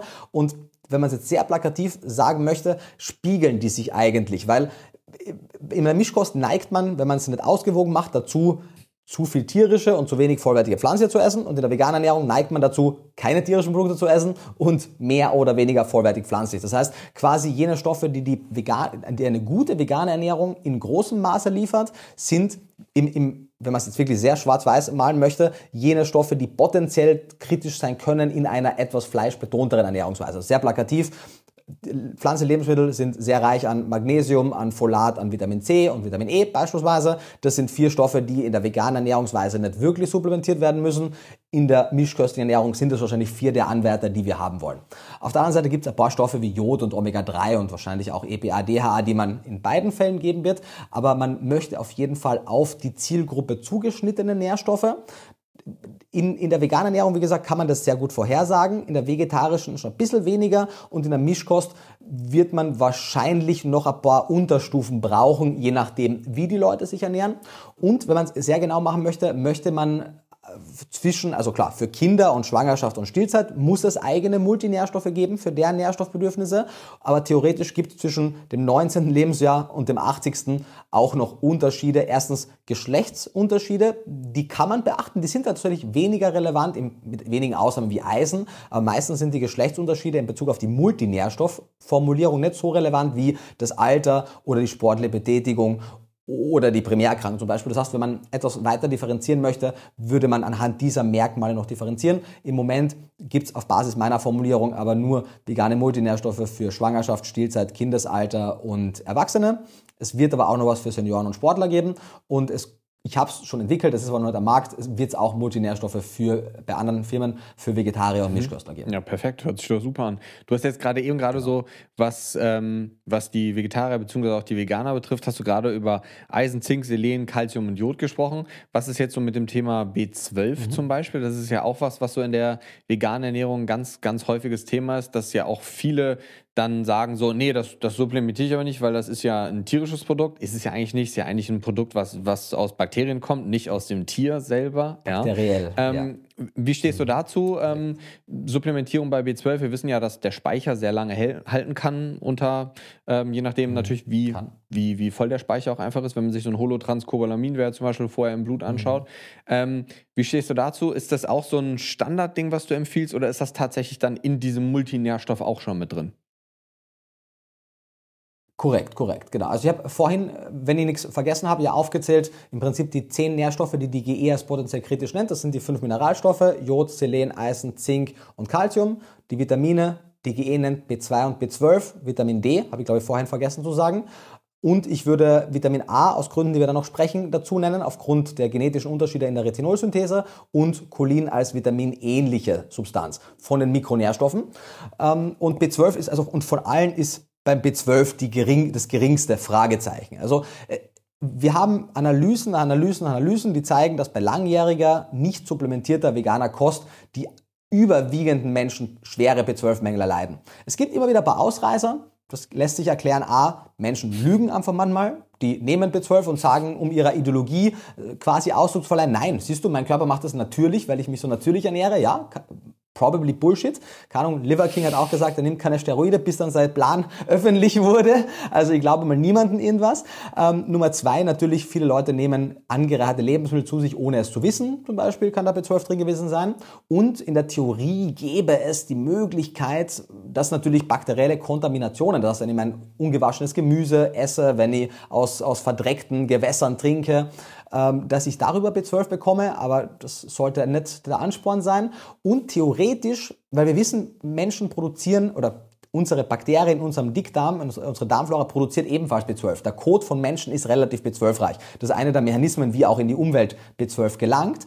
Und grundsätzlich sagen wir, dass im Dünndarm die Nährstoffaufnahme stattfindet, daher ja auch die, die wie nennt man das, die lamellenartige Form des Dünndarms. Die, die Oberfläche des Dickdarms ist ja relativ glatt und man geht davon aus, dass hier, also ich lese immer wieder, dass da keine Nährstoffaufnahme ja, Wasser stattfindet. Wird da primär ich glaube, dass, dass erneut man das Genau, ich glaube tatsächlich, dass man das nicht so ganz schwarz-weiß äh, sagen kann, weil es gibt gewisse Nährstoffe, vermutlich, die da doch aufgenommen werden. Und auch hier gibt es Gradienten, die halt dazu führen, dass bei manchen Leuten es etwas mehr oder weniger ist. Das heißt, ich würde es nicht komplett ausschließen, dass es one in a million jemanden gibt, der sich quasi selbst mit B12 versorgen kann. Aber darüber sollten wir nicht wirklich sprechen. Das heißt, grundsätzlich ohne Wenn und Aber, du ernährst dich vegan und eigentlich auch vegetarisch, weil Eier liefern zwar relativ viel B12, aber nicht in so einer hohen Bioverfügbarkeit und Milchprodukte liefern zwar auch was, aber nicht so viel, wenn man nicht jeden Tag dreimal täglich Käse isst. Das heißt, vegetarisch, vegan, ganz klares Ja für B12. Die Speicher können drei bis fünf Jahre halten, wenn, wenn sie sehr, sehr hoch gefüllt sind und wenn die Reabsorption sehr gut funktioniert. Das heißt, theoretisch müsste man es nicht sofort machen, wenn man umstellt. Ich würde es aber empfehlen, einfach aus Gründen der Einfachheit, weil dann ist kein Wenn und Aber. Die Schwierigkeit beim B12 und ich hoffe, dass sowohl die Studie, die wir jetzt gerade initiiert haben mit dem äh, Institut für pflanzliche Ernährung, als auch die Studien, die gerade noch im Gange sind von anderen Kollegen, wir besser vorhersagen können, wie viel B12 Menschen supplementieren müssen. Weil man weiß, in der Mischkost, wenn man dreimal täglich B12 in der Nahrung hat, dann reichen wenige Mikrogramm, wenige Tausendstel von einem Gramm, um die B12-Bedarfsdeckung sicherzustellen. Die DG empfiehlt 4 Mikrogramm, glaube ich, seit kurzem. Die hatten früher 3. NAV ist, glaube ich, 2 Mikrogramm oder 2,5. Wirklich sehr wenig. Wenn man jetzt aber Menschen nur einmal täglich eine B12-Pille zum Beispiel gibt oder ein B12-haltiges Getränk, dann wird man über die aktiven Transportsysteme nur einen geringen Teil aufnehmen. Wir denken, dass es so irgendwas zwischen 1 bis 3 Mikrogramm sind und passiv wird man über die Schleimhäute dann noch so 1 bis 3 Prozent aufnehmen. Das heißt, aktuell ist meine Empfehlung etwas zwischen 50 und 100 Mikrogramm bei einmaliger Dosis, 10 bis 20 Mikrogramm, wenn man es auf zweimal aufteilt und ungefähr 4 Mikrogramm aufgeteilt auf drei Portionen, wenn man es dreimal täglich macht. Da ist aber ein ziemlicher Sicherheitspuffer drin und wir werden wahrscheinlich merken, dass man das hoffentlich etwas genauer noch vorhersagen können. Das Schöne ist, dass B12 also es gibt kein Upper Level, weil die Datenlage nicht ausreicht. B12 ist aber wie andere wasserlösliche Vitamine nicht wirklich toxisch. In, in sehr hohen Dosen weil es aber an, an der Zellteilung beteiligt ist, kann es sein, dass es bestehende Tumore ähm, quasi befeuert. Es verursacht keinen Krebs. Es kann aber sein, dass es das Voranschreiten von Krebs, vor allem bei Rauchern, beschleunigen könnte. Daher bitte jetzt keine Zehntausenden Mikrogramm nehmen, sondern sich halt ungefähr. Ich glaube, da ist so ein, so ein und das sollte ja, ein ja, nee, sein. klar, aber dass so ein, so ein gewisser Puffer tatsächlich auch gar nicht so schlecht ist, weil wir brauchen ja einfach verschiedene Sachen wie Intrinsic Factor aus dem Magen und Co. Und wenn wir uns den Anteil an Magen-Darm-Problemen bei Menschen heutzutage angucken, ist ja die Dunkelziffer auch riesengroß, muss man sagen, weil gerade Männer ja das ja viel ja. zu spät erst kommunizieren, erst wenn sie dann ein richtiges Problem haben tatsächlich. Und das heißt, wir haben so mhm. diese zehn Nährstoffe eigentlich. Auf einen würde ich noch mal ganz gerne ein bisschen gezielter eingehen. Das ist das mhm. Cholin, denn da hast du jetzt ganz schon häufig drüber gesprochen. Und ich habe so im, im Kontext mhm. Cholin tatsächlich auch noch so ein paar andere Nährstoffe hier stehen, die wir gerade eben aber auch schon mal ganz kurz hatten. Mhm. Vielleicht magst du aber ganz kurz mal was zum Thema Cholin erzählen. Du hast eben auch gesagt, dass du das tatsächlich noch gar nicht so lange auf dem Schirm hast. Ähm, Vielleicht magst du einfach mal erzählen, was genau mhm. genau ist Cholin, was stellt man sich darunter vor und ähm, wo ist das sonst tatsächlich mhm. auch drin? Ja, gerne. Also Cholin ist eine vitaminähnliche Substanz, die früher als Vitamin B4 klassifiziert wurde, das mittlerweile nicht mehr wird. Das heißt aber nicht, dass es deswegen kein wichtiger Nährstoff ist, sondern nur, dass es die Klassifikation als Vitamin halt nicht genau fittet. Deswegen nennen wir es vitaminähnliche Substanz. In einigen Publikationen wird es heute aber auch noch B4 genannt. Cholin ist ein Stoff, der insofern schwierig zu bemessen ist, weswegen es auch zum Beispiel heute noch keine ganz einheitlichen Empfehlungen weltweit gibt, weil der menschliche Körper grundsätzlich in der Lage ist, Cholin zu produzieren. Aber es gibt eine Reihe an genetischen Polymorphismen, die, also genetischen Prädispositionen, die dazu führen, dass die Cholin-Eigensynthese stark eingeschränkt sein kann. Und damit ist es so, dass es für einige Menschen ein unabdingbarer essentieller Nährstoff ist und die innerhalb von wenigen Wochen Leberschäden bekommen, wenn sie kein Cholin oder wenn sie nicht genug Cholin in ihrer Ernährung haben.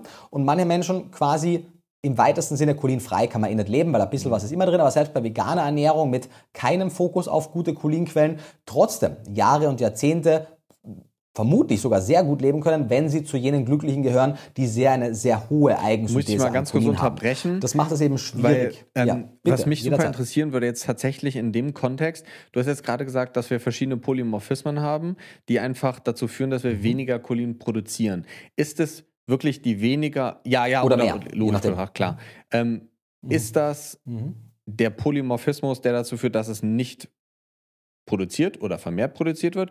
Oder ist es die Umwandlung mhm. von einer inaktiven in eine aktive Form? Weil wenn wir uns zum Beispiel so MTHFR bei Folsäure oder sowas zum Beispiel anschauen, mhm. ist das ein ähnlicher ja. Prozess oder ist das ganz anders? Ähm, also, wenn, wenn du meinen Doktorvater, der Biochemiker ist, fragst, äh, dann wird es zwei Welten sein, die nichts miteinander zu tun haben, wenn man sich das auf biochemischer Ebene anguckt. Aber im, im weitesten Sinne weiß ich, worauf du hinaus möchtest. Es, es kommt im weitesten Sinne da zu, auf das zurück, weil Cholin und auch andere Stoffe, die wir eben in dieser schwammigen Kategorie der semi-essentiellen Nährstoffe haben, da steckt ja auch Kreatin und Carnitin und so drin, die, die brauchen alle Ausgangssubstanzen.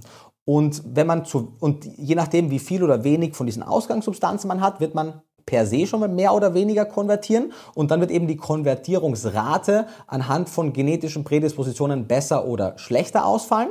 Und dann gibt es auch noch diverse Kofaktoren, die im, also vor allem gewisse Vitamine sind meistens Kofaktoren für gewisse Stoffwechselprozesse und wie viel man von den einzelnen Vitaminen braucht und wie viel man davon hat, wird erneut mit reinspielen. Das heißt, die Polymorphismen können, es gibt mehrere, also die sind auch schon bekannt.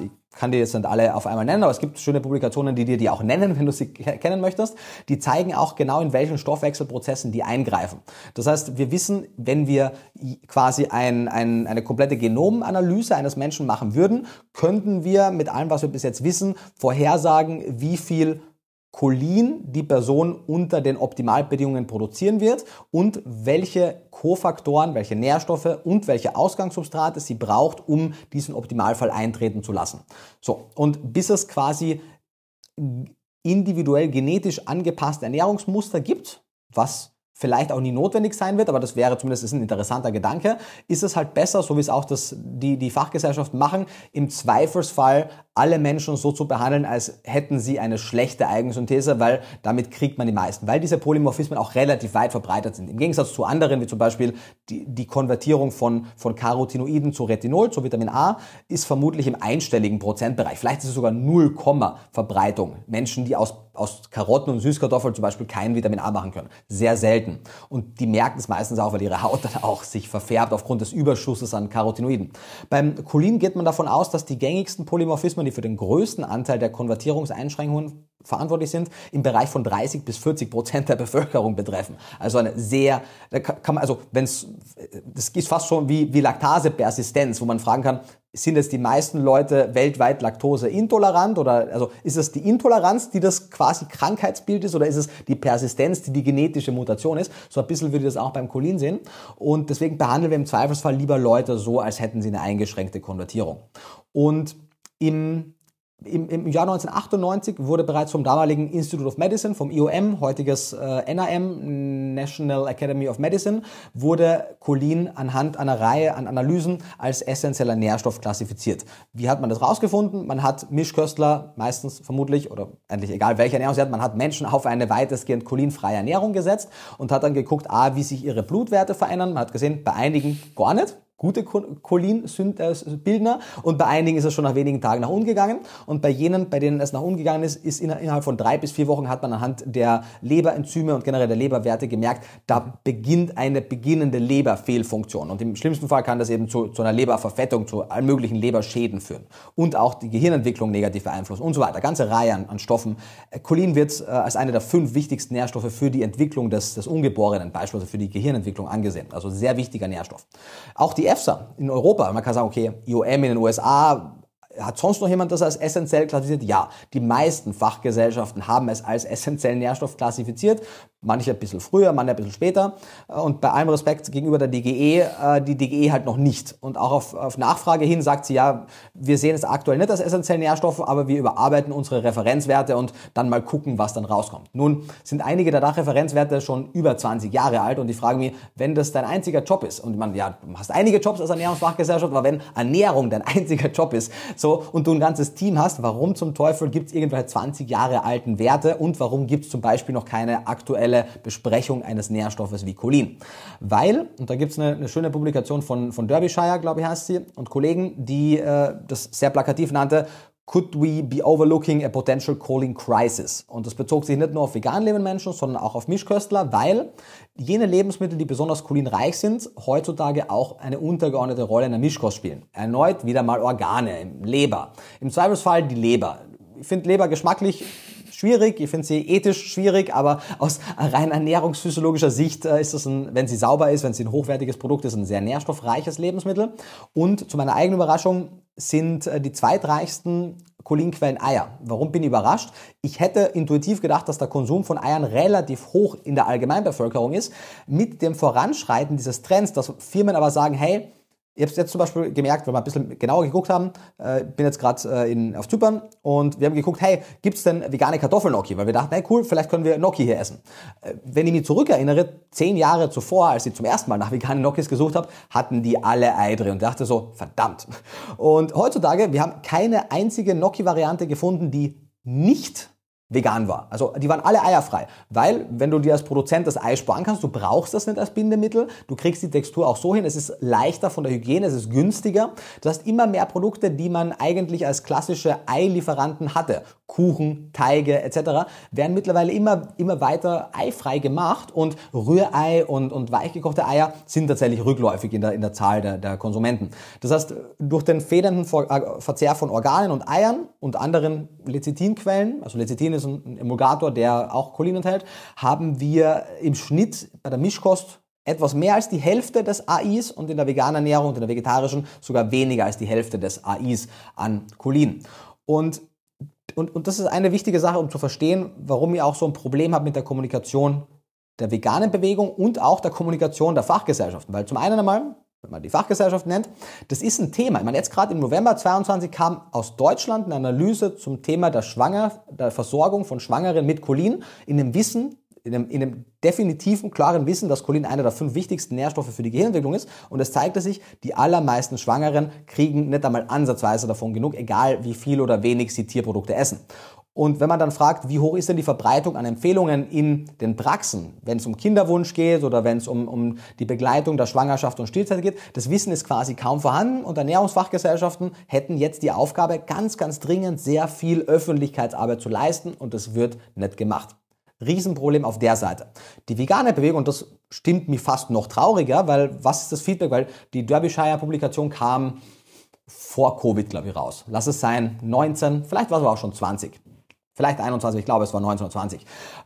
Und was war die Reaktion der veganen Bewegung äh, oder vor allem auch der Fachkräfte? Weil es gibt ja einige vegane Ernährungsmediziner, einige Diätologen, also Leute, die Fachkräfte sind.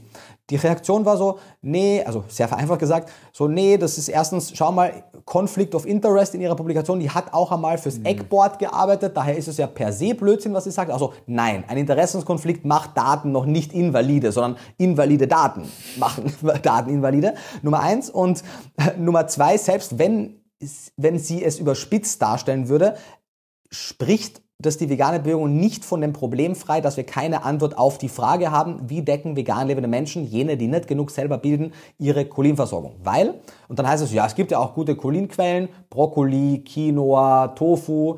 Erstens einmal, es gibt genügend Veganer, die kein Brokkoli, Quinoa, Tofu essen. Und selbst die, also um das aber ins Verhältnis zu setzen, ein Ei enthält je nach Fütterung, je nach Ei, je nach Größe, ungefähr 230 bis 250 Milligramm Cholin pro 100 Gramm. Ein Ei hat je nach Größe 60 bis 100 Gramm, gibt es auch große Unterschiede.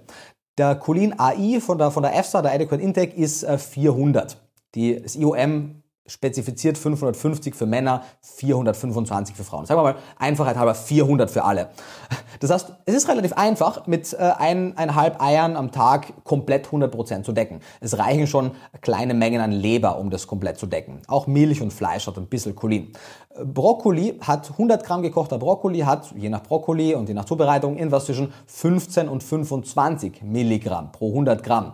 Tofu hat irgendwas ebenfalls im Bereich so von knapp unter oder knapp über 20. Mandeln, ja, haben 50 Milligramm ungefähr, aber 100 Gramm Mandeln haben auch fast 600 Kilokalorien und sind relativ viel. Das heißt, du kommst eben im Schnitt mit der veganen Ernährung irgendwo so bei 100 bis 200 Milligramm raus und wenn du keine Eier und keine Organe in der Ernährung hast, auch nicht viel drüber. Das ist also ein Riesenthema und ich halte es für, für aus ethischen Gründen auch für schwer verwerflich, wenn die vegane Bewegung quasi den, das menschliche Leid durch Unterversorgung und die menschlichen Einschränkungen der Gesundheit quasi aus der Betrachtung des Leids und der Ausbeutung ausklammert, weil dann ist es einfach eine blinde Ideologie, die seinen eigenen Anhängern schadet. Ist ja nicht die erste blinde Ideologie, wo mhm. sowas passiert, aber man ist sich ja als vegan lebende Person so sicher, auf der richtigen Seite der Geschichte zu stehen. Ähm, und das ist eben ein gutes Beispiel, wenn quasi sehr gute Intentionen in die komplett falsche Richtung gehen. Weil man muss da jetzt eine Antwort haben und die Antwort ist schwierig, weil die Antwort ist so, ja, man kriegt es einfach nicht. Also man kann seine Gene testen und dann wird man wahrscheinlich merken, dass zwei Drittel, und das ist ja der große Vorteil, Frauen, konvert oder Frauen bilden deutlich besser Cholin, als es Männer tun. Ungefähr 70 bis 85 Prozent der veganen Bewegung sind Frauen. Das ist eine sehr weiblich geprägte Bewegung. Die bilden also besser Omega-3, besser Cholin. Deswegen ist es auch noch nicht so offensichtlich, wenn es solche Engpässe gibt und die paar männlichen Probleme, die man hat, die werden ja oft, wie so vieles im Leben, wenn das äh, bei Männern auftritt, etwas äh, gering geschätzt, ohne jetzt äh, plakativ zu sein. Und das heißt, wir sehen, dass im, also Social Media ist voll mit Ex-Veganern, die Probleme haben. Und interessanterweise ist es sehr oft dasselbe Spiel. Leute essen Eier, plötzlich wird ihr Brain Fog besser, besser werden generell ihre Memory, ihre Learnings besser. Und die vegane Bewegung sagt so, nee, das ist doch Bullshit. Na, Vermutlich nicht. Also es ist natürlich eine Anekdote, es ist jetzt kein Case Report, der irgendwie durch eine Peer Review ging, aber es ist einfach wahnsinnig plausibel und es gibt keine Cholinquelle im Veganen. Man könnte Fleischersatzprodukte aus Sonnenblumenprotein machen. Da ist vermutlich noch relativ viel Lecithin drin. Da gibt es auch ein, zwei Firmen, die das machen. Man könnte vegane Eiersatzprodukte mit Lecithin anreichern. Das wäre eine Möglichkeit. Man sollte alle veganen Milchprodukte einfach mit, einem, mit irgendeiner gut bioverfügbaren Cholin-Verbindung anreichern. Also es gäbe genügend Möglichkeiten. Man kann einfach supplementieren. Aber das halt stillschweigend hinzunehmen, das äh, ist für mich Unverständnis, äh, unverständlich und, und macht, stimmt mir einfach sehr traurig, weil das ist ein Thema von mehreren. Und äh, ja, mir fehlen ehrlich gesagt wirklich die Worte, wie so etwas ja, passieren kann. Ich wollte gerade sagen, selten also, vor, dafür hast du ziemlich viele Worte, ja. aber nein, alles gut. Ähm, Finde ich das super. Für, du stellst dich jetzt mir direkt, direkt dazu zwei Fragen. Erste Frage ist, ist das im Blut einfach gemessen worden? Cholin als Blutwert? Oder ich weiß nicht, ob du da jetzt im Thema drin bist, aber ähm, weil das würde mich jetzt interessieren, Ja. ähm, weil tatsächlich du sagst gerade, das ist einer der fünf wichtigen Nährstoffe. Du hast, okay, Cholin gehört dazu, DHA und was haben wir da noch? Genau, Jod, Jod, Vitamin D und den fünften müsst ihr nachgucken. Also auch hier ist eine Publikation zum Thema Ja. der Gehirnentwicklung des Kindes, die sich auf die Fahne geschrieben hat, die fünf äh, festzulegen. Ich müsste gucken, was der fünfte war, aber es waren eben vier gängige und Cholin. Und auf die meisten eben achten die meisten Menschen, auf Cholin eben nicht. Das heißt, das ist aber ganz normal im Blut gemessen worden, weil das würde ich mir Genau, jetzt zu deiner. Frage. Genau, zu deiner Frage. Ja, genau. Also wenn man jetzt so hämatologisch äh, dran geht und fragt, so, wie kann man denn das bestimmen? Ähm, zwei Sachen. Zum einen, ja, es gibt äh, Free Choline, also Serumcholin, freies Cholin. Das ist ein bisschen wie beim, beim Testosteron, wo man entweder freies Testosteron oder Gesamttestosteron und SHBG ist das, glaube ich, Ja, ja. Sexualhormon genau. bindendes äh, Globulin messen muss.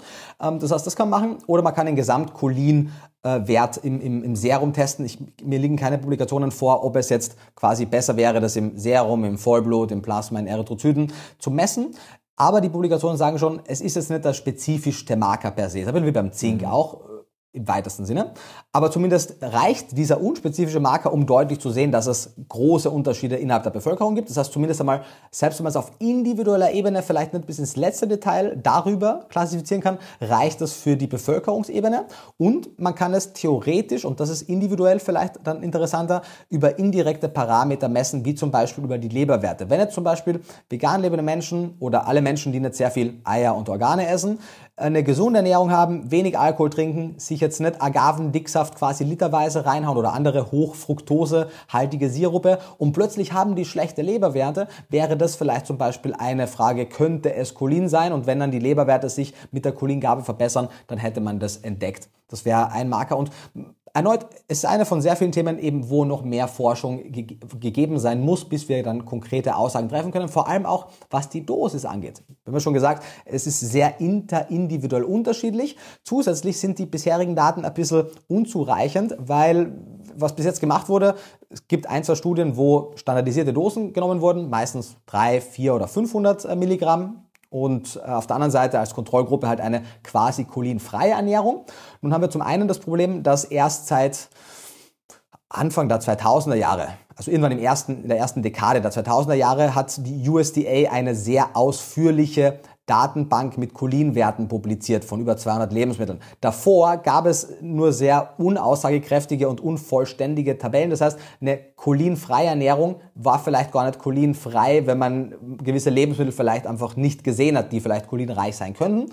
Und zum anderen fehlen also sehr genaue Abstufungen, weil wenn man wirklich, deswegen ist es auch ein AI, ein Adequate Intake und kein RDA, keine Recommended Daily Allowance, keine konkrete Zufuhrempfehlung, weil um die zum Beispiel zu haben, bräuchte man A, einen sensitiven Marker und B, beispielsweise Studien, die 0, 50, 100, 150, 200, 250 gemessen haben. Das haben wir aber nicht. Wir wissen, 0 ist für die meisten ein Problem, 500 ist quasi für alle mehr als genug und vermutlich mehr als es sein muss. Beziehungsweise aufgrund der Gewichtsunterschiede kam dann der AI bei 550 bei den Männern raus, aber gegeben wurden 500 in den Studien. Und irgendwo dazwischen befindet sich der Bedarf der meisten Menschen. Und was, was wäre da jetzt eine Dosis, die du empfehlen würdest? Ich muss das sagen, ich finde das mega spannend, weil das ist tatsächlich Mhm. auf jeden Fall was, was ich mir auf jeden Fall angucken werde für die Praxis zum Messen und einfach mal zu schauen, weil wir haben nämlich ganz viele Veganer, aber tatsächlich auch viele, die Sport machen und aufgrund des Sportes erhöhte Leberwerte haben, aber sich Mhm. da die Verlaufe, äh, die Verläufe einfach mal anzuschauen, wie das mit indirekten Parametern ist, beziehungsweise auch wie das realistisch betrachtet einfach mit dem, äh, mit dem freien Cholin oder auch mit dem Gesamtcholin ist, da, das gucke ich mir auf jeden Fall mal an, weil das finde ich mega spannend. Gerade wenn Mhm. Ja, das. bitte, messt das alles und bereite es auf. Ja, auf jeden Fall. Gerade vor allem, wenn das mal eine so Publikation hoch ist. Also gerade wenn scheinbar so viele Leute Mhm. dort einen Mangel haben. Ich hätte nämlich jetzt einfach stiefmütterlich auch gedacht, dass ja recht viele Menschen, auch Mischköstler, ähm, viele Eier essen. Aber es scheint ja dann, wenn man sich die Cholinwerte Mhm. Ja, anschaut, oder? tatsächlich nicht so zu sein.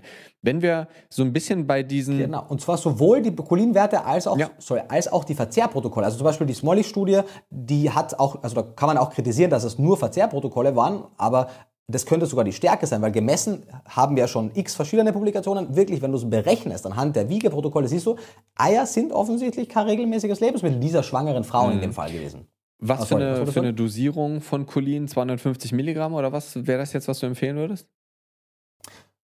Ja, also zum einen muss man beim Cholin vorsichtig sein, weil es da noch zu wenig Wissen gibt. Viele Nahrungsergänzungsmittelhersteller und sogar dem Benjamin ist es bei Watson passiert aufgrund eines kommunikativen Missverständnisses mit dem Produzenten. Du kennst es ja von den Mineralstoffen auch. Da ist es, da weiß es ja jeder. Wenn du zum Beispiel, sagen wir mal, 100 Milligramm Calcium haben möchtest und du nimmst eine Verbindung wie zum Beispiel Calcium-Bisglycinat, dann guckst du, wie hoch ist der Anteil an Calcium, wird wahrscheinlich 13, 15, 19 Prozent so sein. Das heißt, du musst ja natürlich deutlich mehr als 100 Milligramm Calcium-Bisglycinat verwenden. Dasselbe trifft auch zu auf Cholin. Es gibt Cholinbitterdraht mit ungefähr 40 Prozent, aber einer geringen Bioverfügbarkeit und es ist fraglich, ob es die Blut-Hirn-Schranke überwindet. Daher eher nicht die erste Wahl. Es gibt ähm, Citicolin, das ist im Prinzip Cholin und Citidin, was dann später zu Uridin umgebaut wird, ist eine interessante Quelle, ist aber A sehr teuer, B hat es nur ungefähr 19% Cholin und laut EU-Verordnung darfst du maximal 250 Milligramm Citicolin in eine Tagesdosis reingeben und 250 Milligramm Citicolin sind 40, 50 Milligramm Cholin, ist also keine geeignete Cholinquelle. Dann äh, gäbe es Lecithin, Phosphatidylcholin ist die Verbindung darin, da braucht man halt so 10 Gramm also Messlöffel voll, das geht also nicht in die Pille, sondern nur zum, zum, also zum Pulver verabreichen und dann gäbe es äh, Alpha-GPC, das ist äh, vermutlich die beste Quelle, also äh, Phosphatidylcholin hat so 13% oder so. Und Alpha-GPC hat äh, 40%, ist allerdings aktuell in der EU noch nicht zugelassen. In den USA kriegst du das überall, leider hierzulande noch nicht, also wenn man kann, möge man sich das irgendwo anders herbestellen. Und das heißt, man sollte sicher gehen, dass auch wirklich der Produzent ausweist, enthält zum Beispiel Alpha-GPC, x hunderte Milligramm, davon Cholin und das darf dann eben ungefähr 40 Prozent dieses Gesamtwertes sein. Wenn das, äh, wenn das sichergestellt werden kann, dann möchte man eine Cholin-Dosis, also reines Cholin von je nach Ernährungsweise, das ist jetzt ein bisschen eine breite, breite Empfehlung, irgendwas zwischen 100 und 400 Milligramm, okay, also Faktor 4 Unterschied. Und da muss man eben gucken, wie man sich ernährt oder, also ist man Frau oder Mann. Potenziell mal 100 Milligramm drauf, wenn man Mann ist, weil eben zwischen 425 und 550 über 100 Milligramm Unterschied sind. Dann ist eben die Frage, wie viel esse ich Eier regelmäßig? Wenn die Antwort ist, ich esse fünf von sieben Tagen zwei bis drei Eier zum Frühstück, dann kann man das Thema getrost einfach ignorieren, auch wenn man keine Leber isst. Wenn man aber nicht regelmäßig Eier isst, dann wird auch egal ob dann mischköstlich, vegetarisch oder vegan, dann wird die Cholinversorgung, das sehen wir ja anhand der Wiegeprotokolle, irgendwo im Bereich von roundabout 200 Milligramm liegen. Und dann würde man sagen, okay, für Frauen empfehlen wir dann also so 2 bis 300 und für Männer eher 3 bis 400, je nachdem wie viel Cholin sie in der Nahrung haben. 100 Milligramm ist aus meiner Sicht alle, also jedes Supplement, das unter 100 Milligramm dosiert, ist ein Scam, weil das hat dann gar keinen Sinn. 100 Milligramm wird in Kombination mit dem Nahrungscholesterin, äh, Nahrungskolin selbst bei veganer Ernährung eine Grundversorgung sicherstellen können. Aber ich fühle mich wohler, wenn es 200 wären und wenn es 300 sind, dann ist es vielleicht noch ein bisschen angenehmer. Das Upper Level ist bei über 3000. Mhm. Also da ist äh, jede Menge äh, Platz und die therapeutische Breite ist sehr groß. Ja, unglaublich spannend. Ich frage mich tatsächlich schon seit zwei Jahren, warum Alpha-GPC in Deutschland nicht erlaubt ist. Ähm, weil das ist ja eine super spannende Sache. Novel Food ja, ja, klar, logisch. Ist auch Nootropikum, ja. Ja, aber es ist super spannend, weil es gibt ja ganz, ganz viele ja. verschiedene Sachen, warum Alpha-GPC Sinn machen kann. Das ist jetzt ein ganz anderes Thema. Hat, wegen Cholin hatte ich ja. das tatsächlich überhaupt nicht am Schirm bis jetzt. Ähm, aber finde ich ein mega, mhm. mega spannendes Thema, werde ich mir in der Praxis auf jeden Fall mal angucken. Wenn man so ein bisschen bei diesen semi-essentiellen Nährstoffen noch bleibt, wie siehst du da so den Punkt, beziehungsweise eine problematische Versorgung von Kreatin bei Veganern? Ist das was, was du mhm. supplementieren würdest auch, mhm. oder? Mhm. Ja, eines der, der Beispiele für eben Fragezeichen, weil Kreatin wird im weitesten Sinne nicht als essentieller Nährstoff geführt, weil der Körper in der Lage ist, ungefähr 1 Gramm bis 1,5 Gramm Kreatin zu synthetisieren. Es gibt allerdings Publikationen, die zeigen, der Bedarf ist vielleicht eher im Bereich von so 2 Gramm und eventuell gibt es dann einen gewissen Shortage. Wie hoch diese, diese, diese Lücke ist, hängt einmal erneut von der Genetik, vom Geschlecht, vom Alter und Gesundheitszustand ab und von der Zufuhr an, an den Ausgangssubstanzen. Und nachdem Glycin eine der Bausteine für die Kreatinsynthese ist und wie wir vorher anhand der Kollagensynthese gesehen haben, Glycin per se schon kritisch ist und dann eben die Frage ist, wo sozusagen wo priorisiert der Körper? Ist es dann mehr die Kreatin oder die Kollagensynthese? Werden wir, wenn wir die Glycinversorgung nicht sicherstellen, deutlich eher ein Problem kriegen, auch mit der Kreatinversorgung. Das heißt, die Frage nach Kreatin, ja oder nein, würde ich beantworten mit, wie ist die Glycinversorgung? Wenn die Glycinversorgung sehr gut ist, dann wird es immer noch im Kraftsport Vorteile bringen, aber dann wäre für jetzt die kognitiven Fähigkeiten und für die Allgemeingesundheit, würde ich sagen, ist vielleicht nice to have, auf jeden Fall kein, kein must have. Wenn die Glycinversorgung schlecht ist und man äh, schon etwas sozusagen in der zweiten Lebenshälfte ist, dann äh, wird Kreatin sukzessive immer mehr zu einem, einem Ja bitte, weil eben, und das ist ja das Ding, äh, Kreatin nicht nur, wie es glaube ich viele im Kopf haben, quasi so ein Pumper-Supplement ist. Also erstens einmal, es ist eines der wenigen evidenzbasierten Sportsupplemente, die zeigen, dass sie mit Ausnahme von Kreatin-Non-Respondern bei den allermeisten eine deutliche, sehr ausgeprägte Wirkung zeigen auf die Schnellkraft und ähnliches. Das ist einfach ein sehr cooles Supplement. Und Nummer zwei, eben über die reine Frage der Muskulatur ist es auch wichtig für unsere kognitiven Fähigkeiten. Das heißt, Schwangerschaft und Stillzeit sind Phasen, wo ich, auch wenn es da noch keine evidenzbasierte Empfehlungen gibt, zumindest jene Menge bei veganer Ernährung supplementieren, würde die Mischköstler im Schnitt über die Nahrung kriegen. Das ist ungefähr so ein bis zwei Gramm. Ungefähr ein bis zwei Gramm macht man selber. Das heißt, zumindest eben ein bis zwei würde ich supplementieren und im Erwachsenenalter eher dann eben drei bis fünf Gramm roundabout bei veganer Ernährung. Auch hier in Abhängigkeit des Gewichtes. Das Interessante ist, in den Studien zu den und das ist ja auch das, das Interessante, warum es so viel Kontroverse gibt. Zum Beispiel, egal ob wir jetzt über Cholin sprechen oder über Kreatin, es gibt da viele Studien, die Short-Term Memory Effects untersuchen. Das heißt, ich gebe einer Gruppe Kreatin oder Cholin und gucke, schneiden sie besser ab. Und sowohl beim einen als auch beim anderen Stoff haben wir widersprüchliche Ergebnisse. In manchen Studien ja, in manchen nein. Erstens einmal zeigt mir das schon so, krass, wenn eine Substanz so eine akute Wirkung hat, dann will ich mir gar nicht ausmalen, was die denn dann quasi langfristig für Auswirkungen haben könnte, wenn sie fehlt.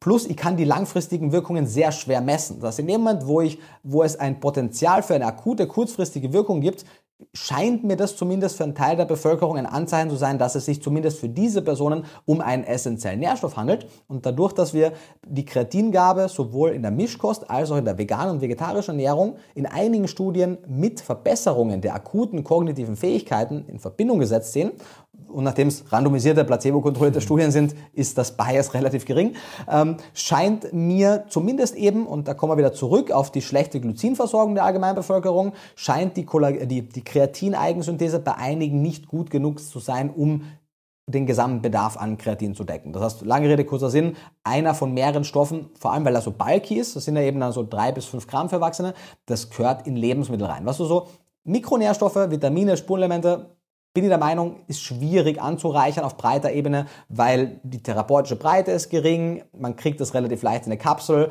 die Vitamine sind hitzeempfindlich, sind lichtempfindlich, sauerstoffempfindlich, das möchte man über eine Kapsel nehmen. Aber Magnesium, Calcium, Kalium, Kreatin, Carnosin und so weiter. Das möchte man bitte anreichern und zwar nicht nur in den veganen Lebensmitteln, sondern auch für allgemeine Kost. Ja, absolut, meine Meinung. Gerade auch so, ich glaube, das ist ja häufig verbreitet auch, dass gerade Frauen denken, Kreatin wäre gar nichts für sie, wegen so diesem Thema mhm. Mythos, Krafttraining und Co. Gerade bei Frauen unglaublich wichtig.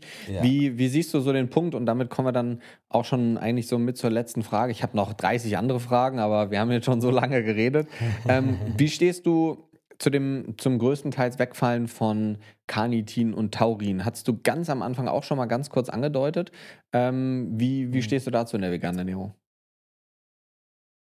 Ja, tatsächlich am Ende sozusagen dann die, die unversierteste Antwort von mir, einfach aus dem Grund, weil es noch auf, weil weil das die Gruppe, also ich nenne es jetzt im weitesten Sinne Carni-Aminos, obwohl es ja keine klassischen Aminosäuren sind, aber eben Carnosin, Carnitin, Taurin, vor allem die drei, äh, stehen auf meiner To-Do-Liste quasi. Mir ist klar, dass sie keine essentiellen Nährstoffe sind, wobei zum Beispiel Taurin für, äh, für Frühgeborene, also für Frühgeburten, vermutlich doch ein essentieller Nährstoff ist. Vor allem, wenn man über das Thema der veganen Hunde- und Katzenernährung spricht, man auf jeden Fall über sowas wie äh, Taurin auch sprechen muss.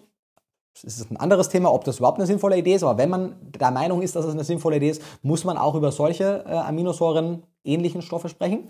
Ähm, ich habe aber nicht die Gelegenheit gehabt, mir die Datenlage komplett anzugucken. Ich hatte nicht die Gelegenheit zu gucken, wenn also welche, wenn es gewisse Bevölkerungsgruppen gibt, zum Beispiel gewisse vegane Bevölkerungsgruppen gibt, in welcher Menge die diese Stoffe haben sollten, was die einzelnen Ausgangssubstanzen sind, ob man eventuell über eine Erhöhung der Ausgangssubstanzen die, die Eigensynthese pushen könnte. Ich gehe vom ersten Gefühl, ich habe natürlich kurz einmal bei PubMed reingeguckt, vom Gefühl her davon aus, dass es da noch viel zu wenig Daten gibt, vor allem mit Fokus auf äh, vegane Ernährung.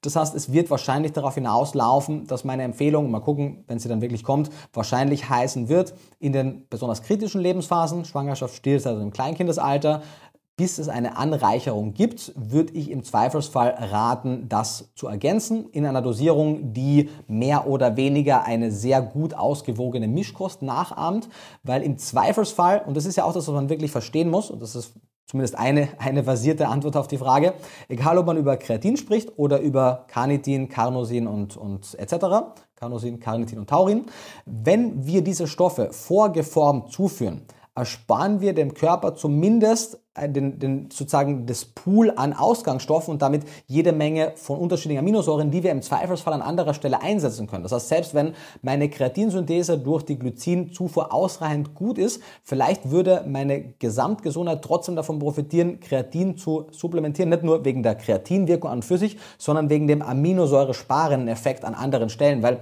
Eigensynthese ist in den meisten Fällen weniger effizient als vorgeformte Stoffe. Deswegen hat der Körper ja auch gewisse Stoffwechselwege eingestellt. So, der menschliche Körper konnte vermutlich früher irgendwann mal Vitamin C selbst synthetisieren. Diese Synthese haben wir heute nicht mehr. Das, der Körper ist auch relativ ökonomisch orientiert und daher würde ich im Zweifelsfall sagen, all diese Fragezeichenstoffe würde ich mich wohler fühlen, wenn es Leute kriegen, bis die Nahrung es liefert, erneut über Nahrungsergänzungsmittel. Die kann man auch hier über ein offenes Pulver zuführen. Man muss jetzt nicht noch 10 Kapseln schlucken.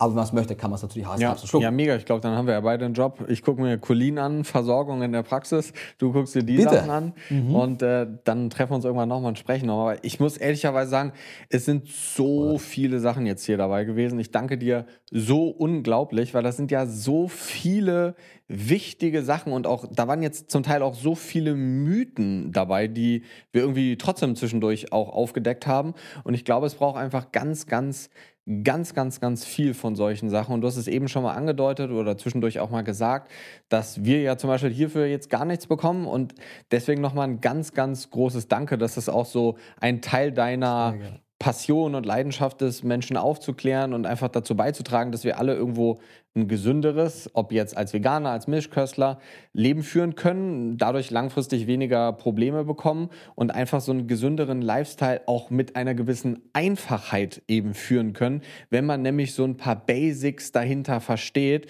und eben nicht immer nur so diese ganz krassen Extreme braucht. Und auch diese Offenheit von dir finde ich mega, dass du dieses Rationale darüber so hast und mitbringst.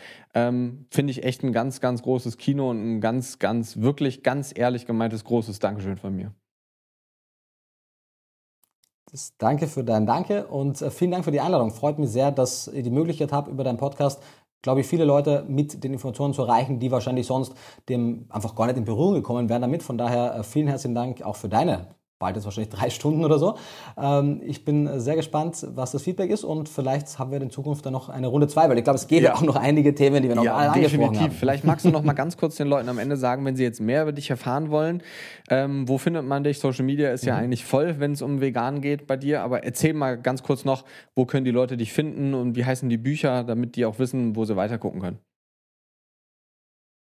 Ja, sehr gerne. Also genau, ich bin auf Social Media, vor allem glaube ich auf YouTube hat man auf meinem Kanal einen sehr, große, sehr großen Fundus an, an evidenzbasierten Videos zu unterschiedlichsten Ernährungsthemen. Ich bin auch auf, auf Instagram und Facebook, da ist es so ein bisschen persönlicher, aber auch hier gibt es jede Menge Infografiken und, und Infoposts. Das heißt, Facebook, Instagram und YouTube einfach Nico Rittenau, Nico mit K, Rittenau mit Doppel-T eingeben oder wahrscheinlich auch, wenn man es falsch schreibt, kriegt man es trotzdem angezeigt.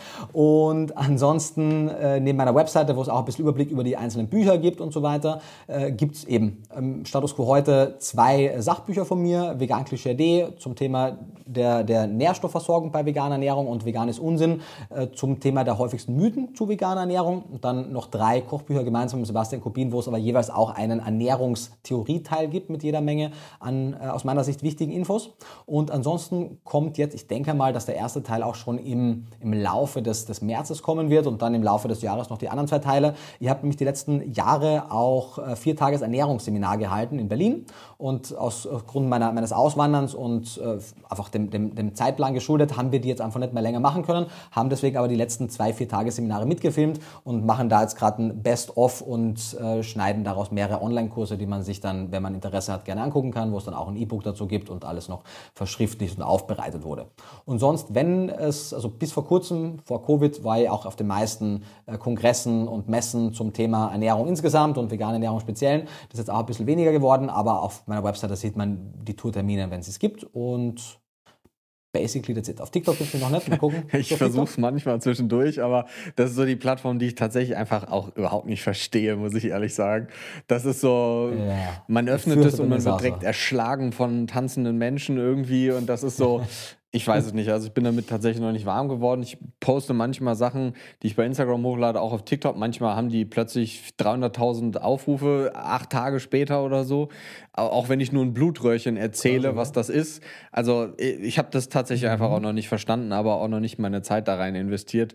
Ähm, ich baue gerade YouTube auf. Da liegt eher so ein bisschen der Fokus und cool. halt hier auf dem Podcast. Das ist ja das, was muss man sagen, so in mhm. unserer Branche, in dieser Gesundheitsbranche, auch das fast einfachste Medium ist, weil halt Dinge nicht falsch verstanden mhm. werden können oder sie können schon falsch verstanden, aber am wenigsten, weil man mhm. Zeit hat, ne? man Zeit redet hat. drum ja. und wenn du so ein Instagram mhm. Reel machst oder du machst ein YouTube Video, dann ist das so tak tak tak tak tak, alles kommt hintereinander und vergisst man manchmal was, manchmal benutzt man nicht das hundertprozentig optimale Wort und in einem Podcast merkt man das so, ne? Und deswegen ist das mhm. irgendwo noch so ein bisschen das einfachste, aber ja, TikTok bin ich auch noch nicht so warm geworden mit tatsächlich. Okay. Ich sehe gerade in meinem Bildschirm. Ja, wurde, genau. Wurde man, man sieht so den, finster, den, Verlauf von Helligkeit zur Dunkelheit. Aber das spricht ja auch nur für uns, dass wir uns ganz viel Zeit genommen haben. Also, Nico, ja. vielen, vielen Dank an dieser Stelle. Und ähm, schaut euch auf jeden Fall Nico an. Sehr, schaut euch die gerne. Bücher an. Ich habe die auch alle zu Hause und gelesen. Also, ganz, ganz, ganz, ganz, ganz viel ähm, wissenschaftlicher Knowledge drin. Und äh, Nico, ich kann es gar nicht auch sagen. Vielen Dank für deine Zeit. Und ich würde sagen, bis zum nächsten Mal. Bis zum nächsten Mal, mein Lieber. Danke für die Einladung. Schönen Tag noch.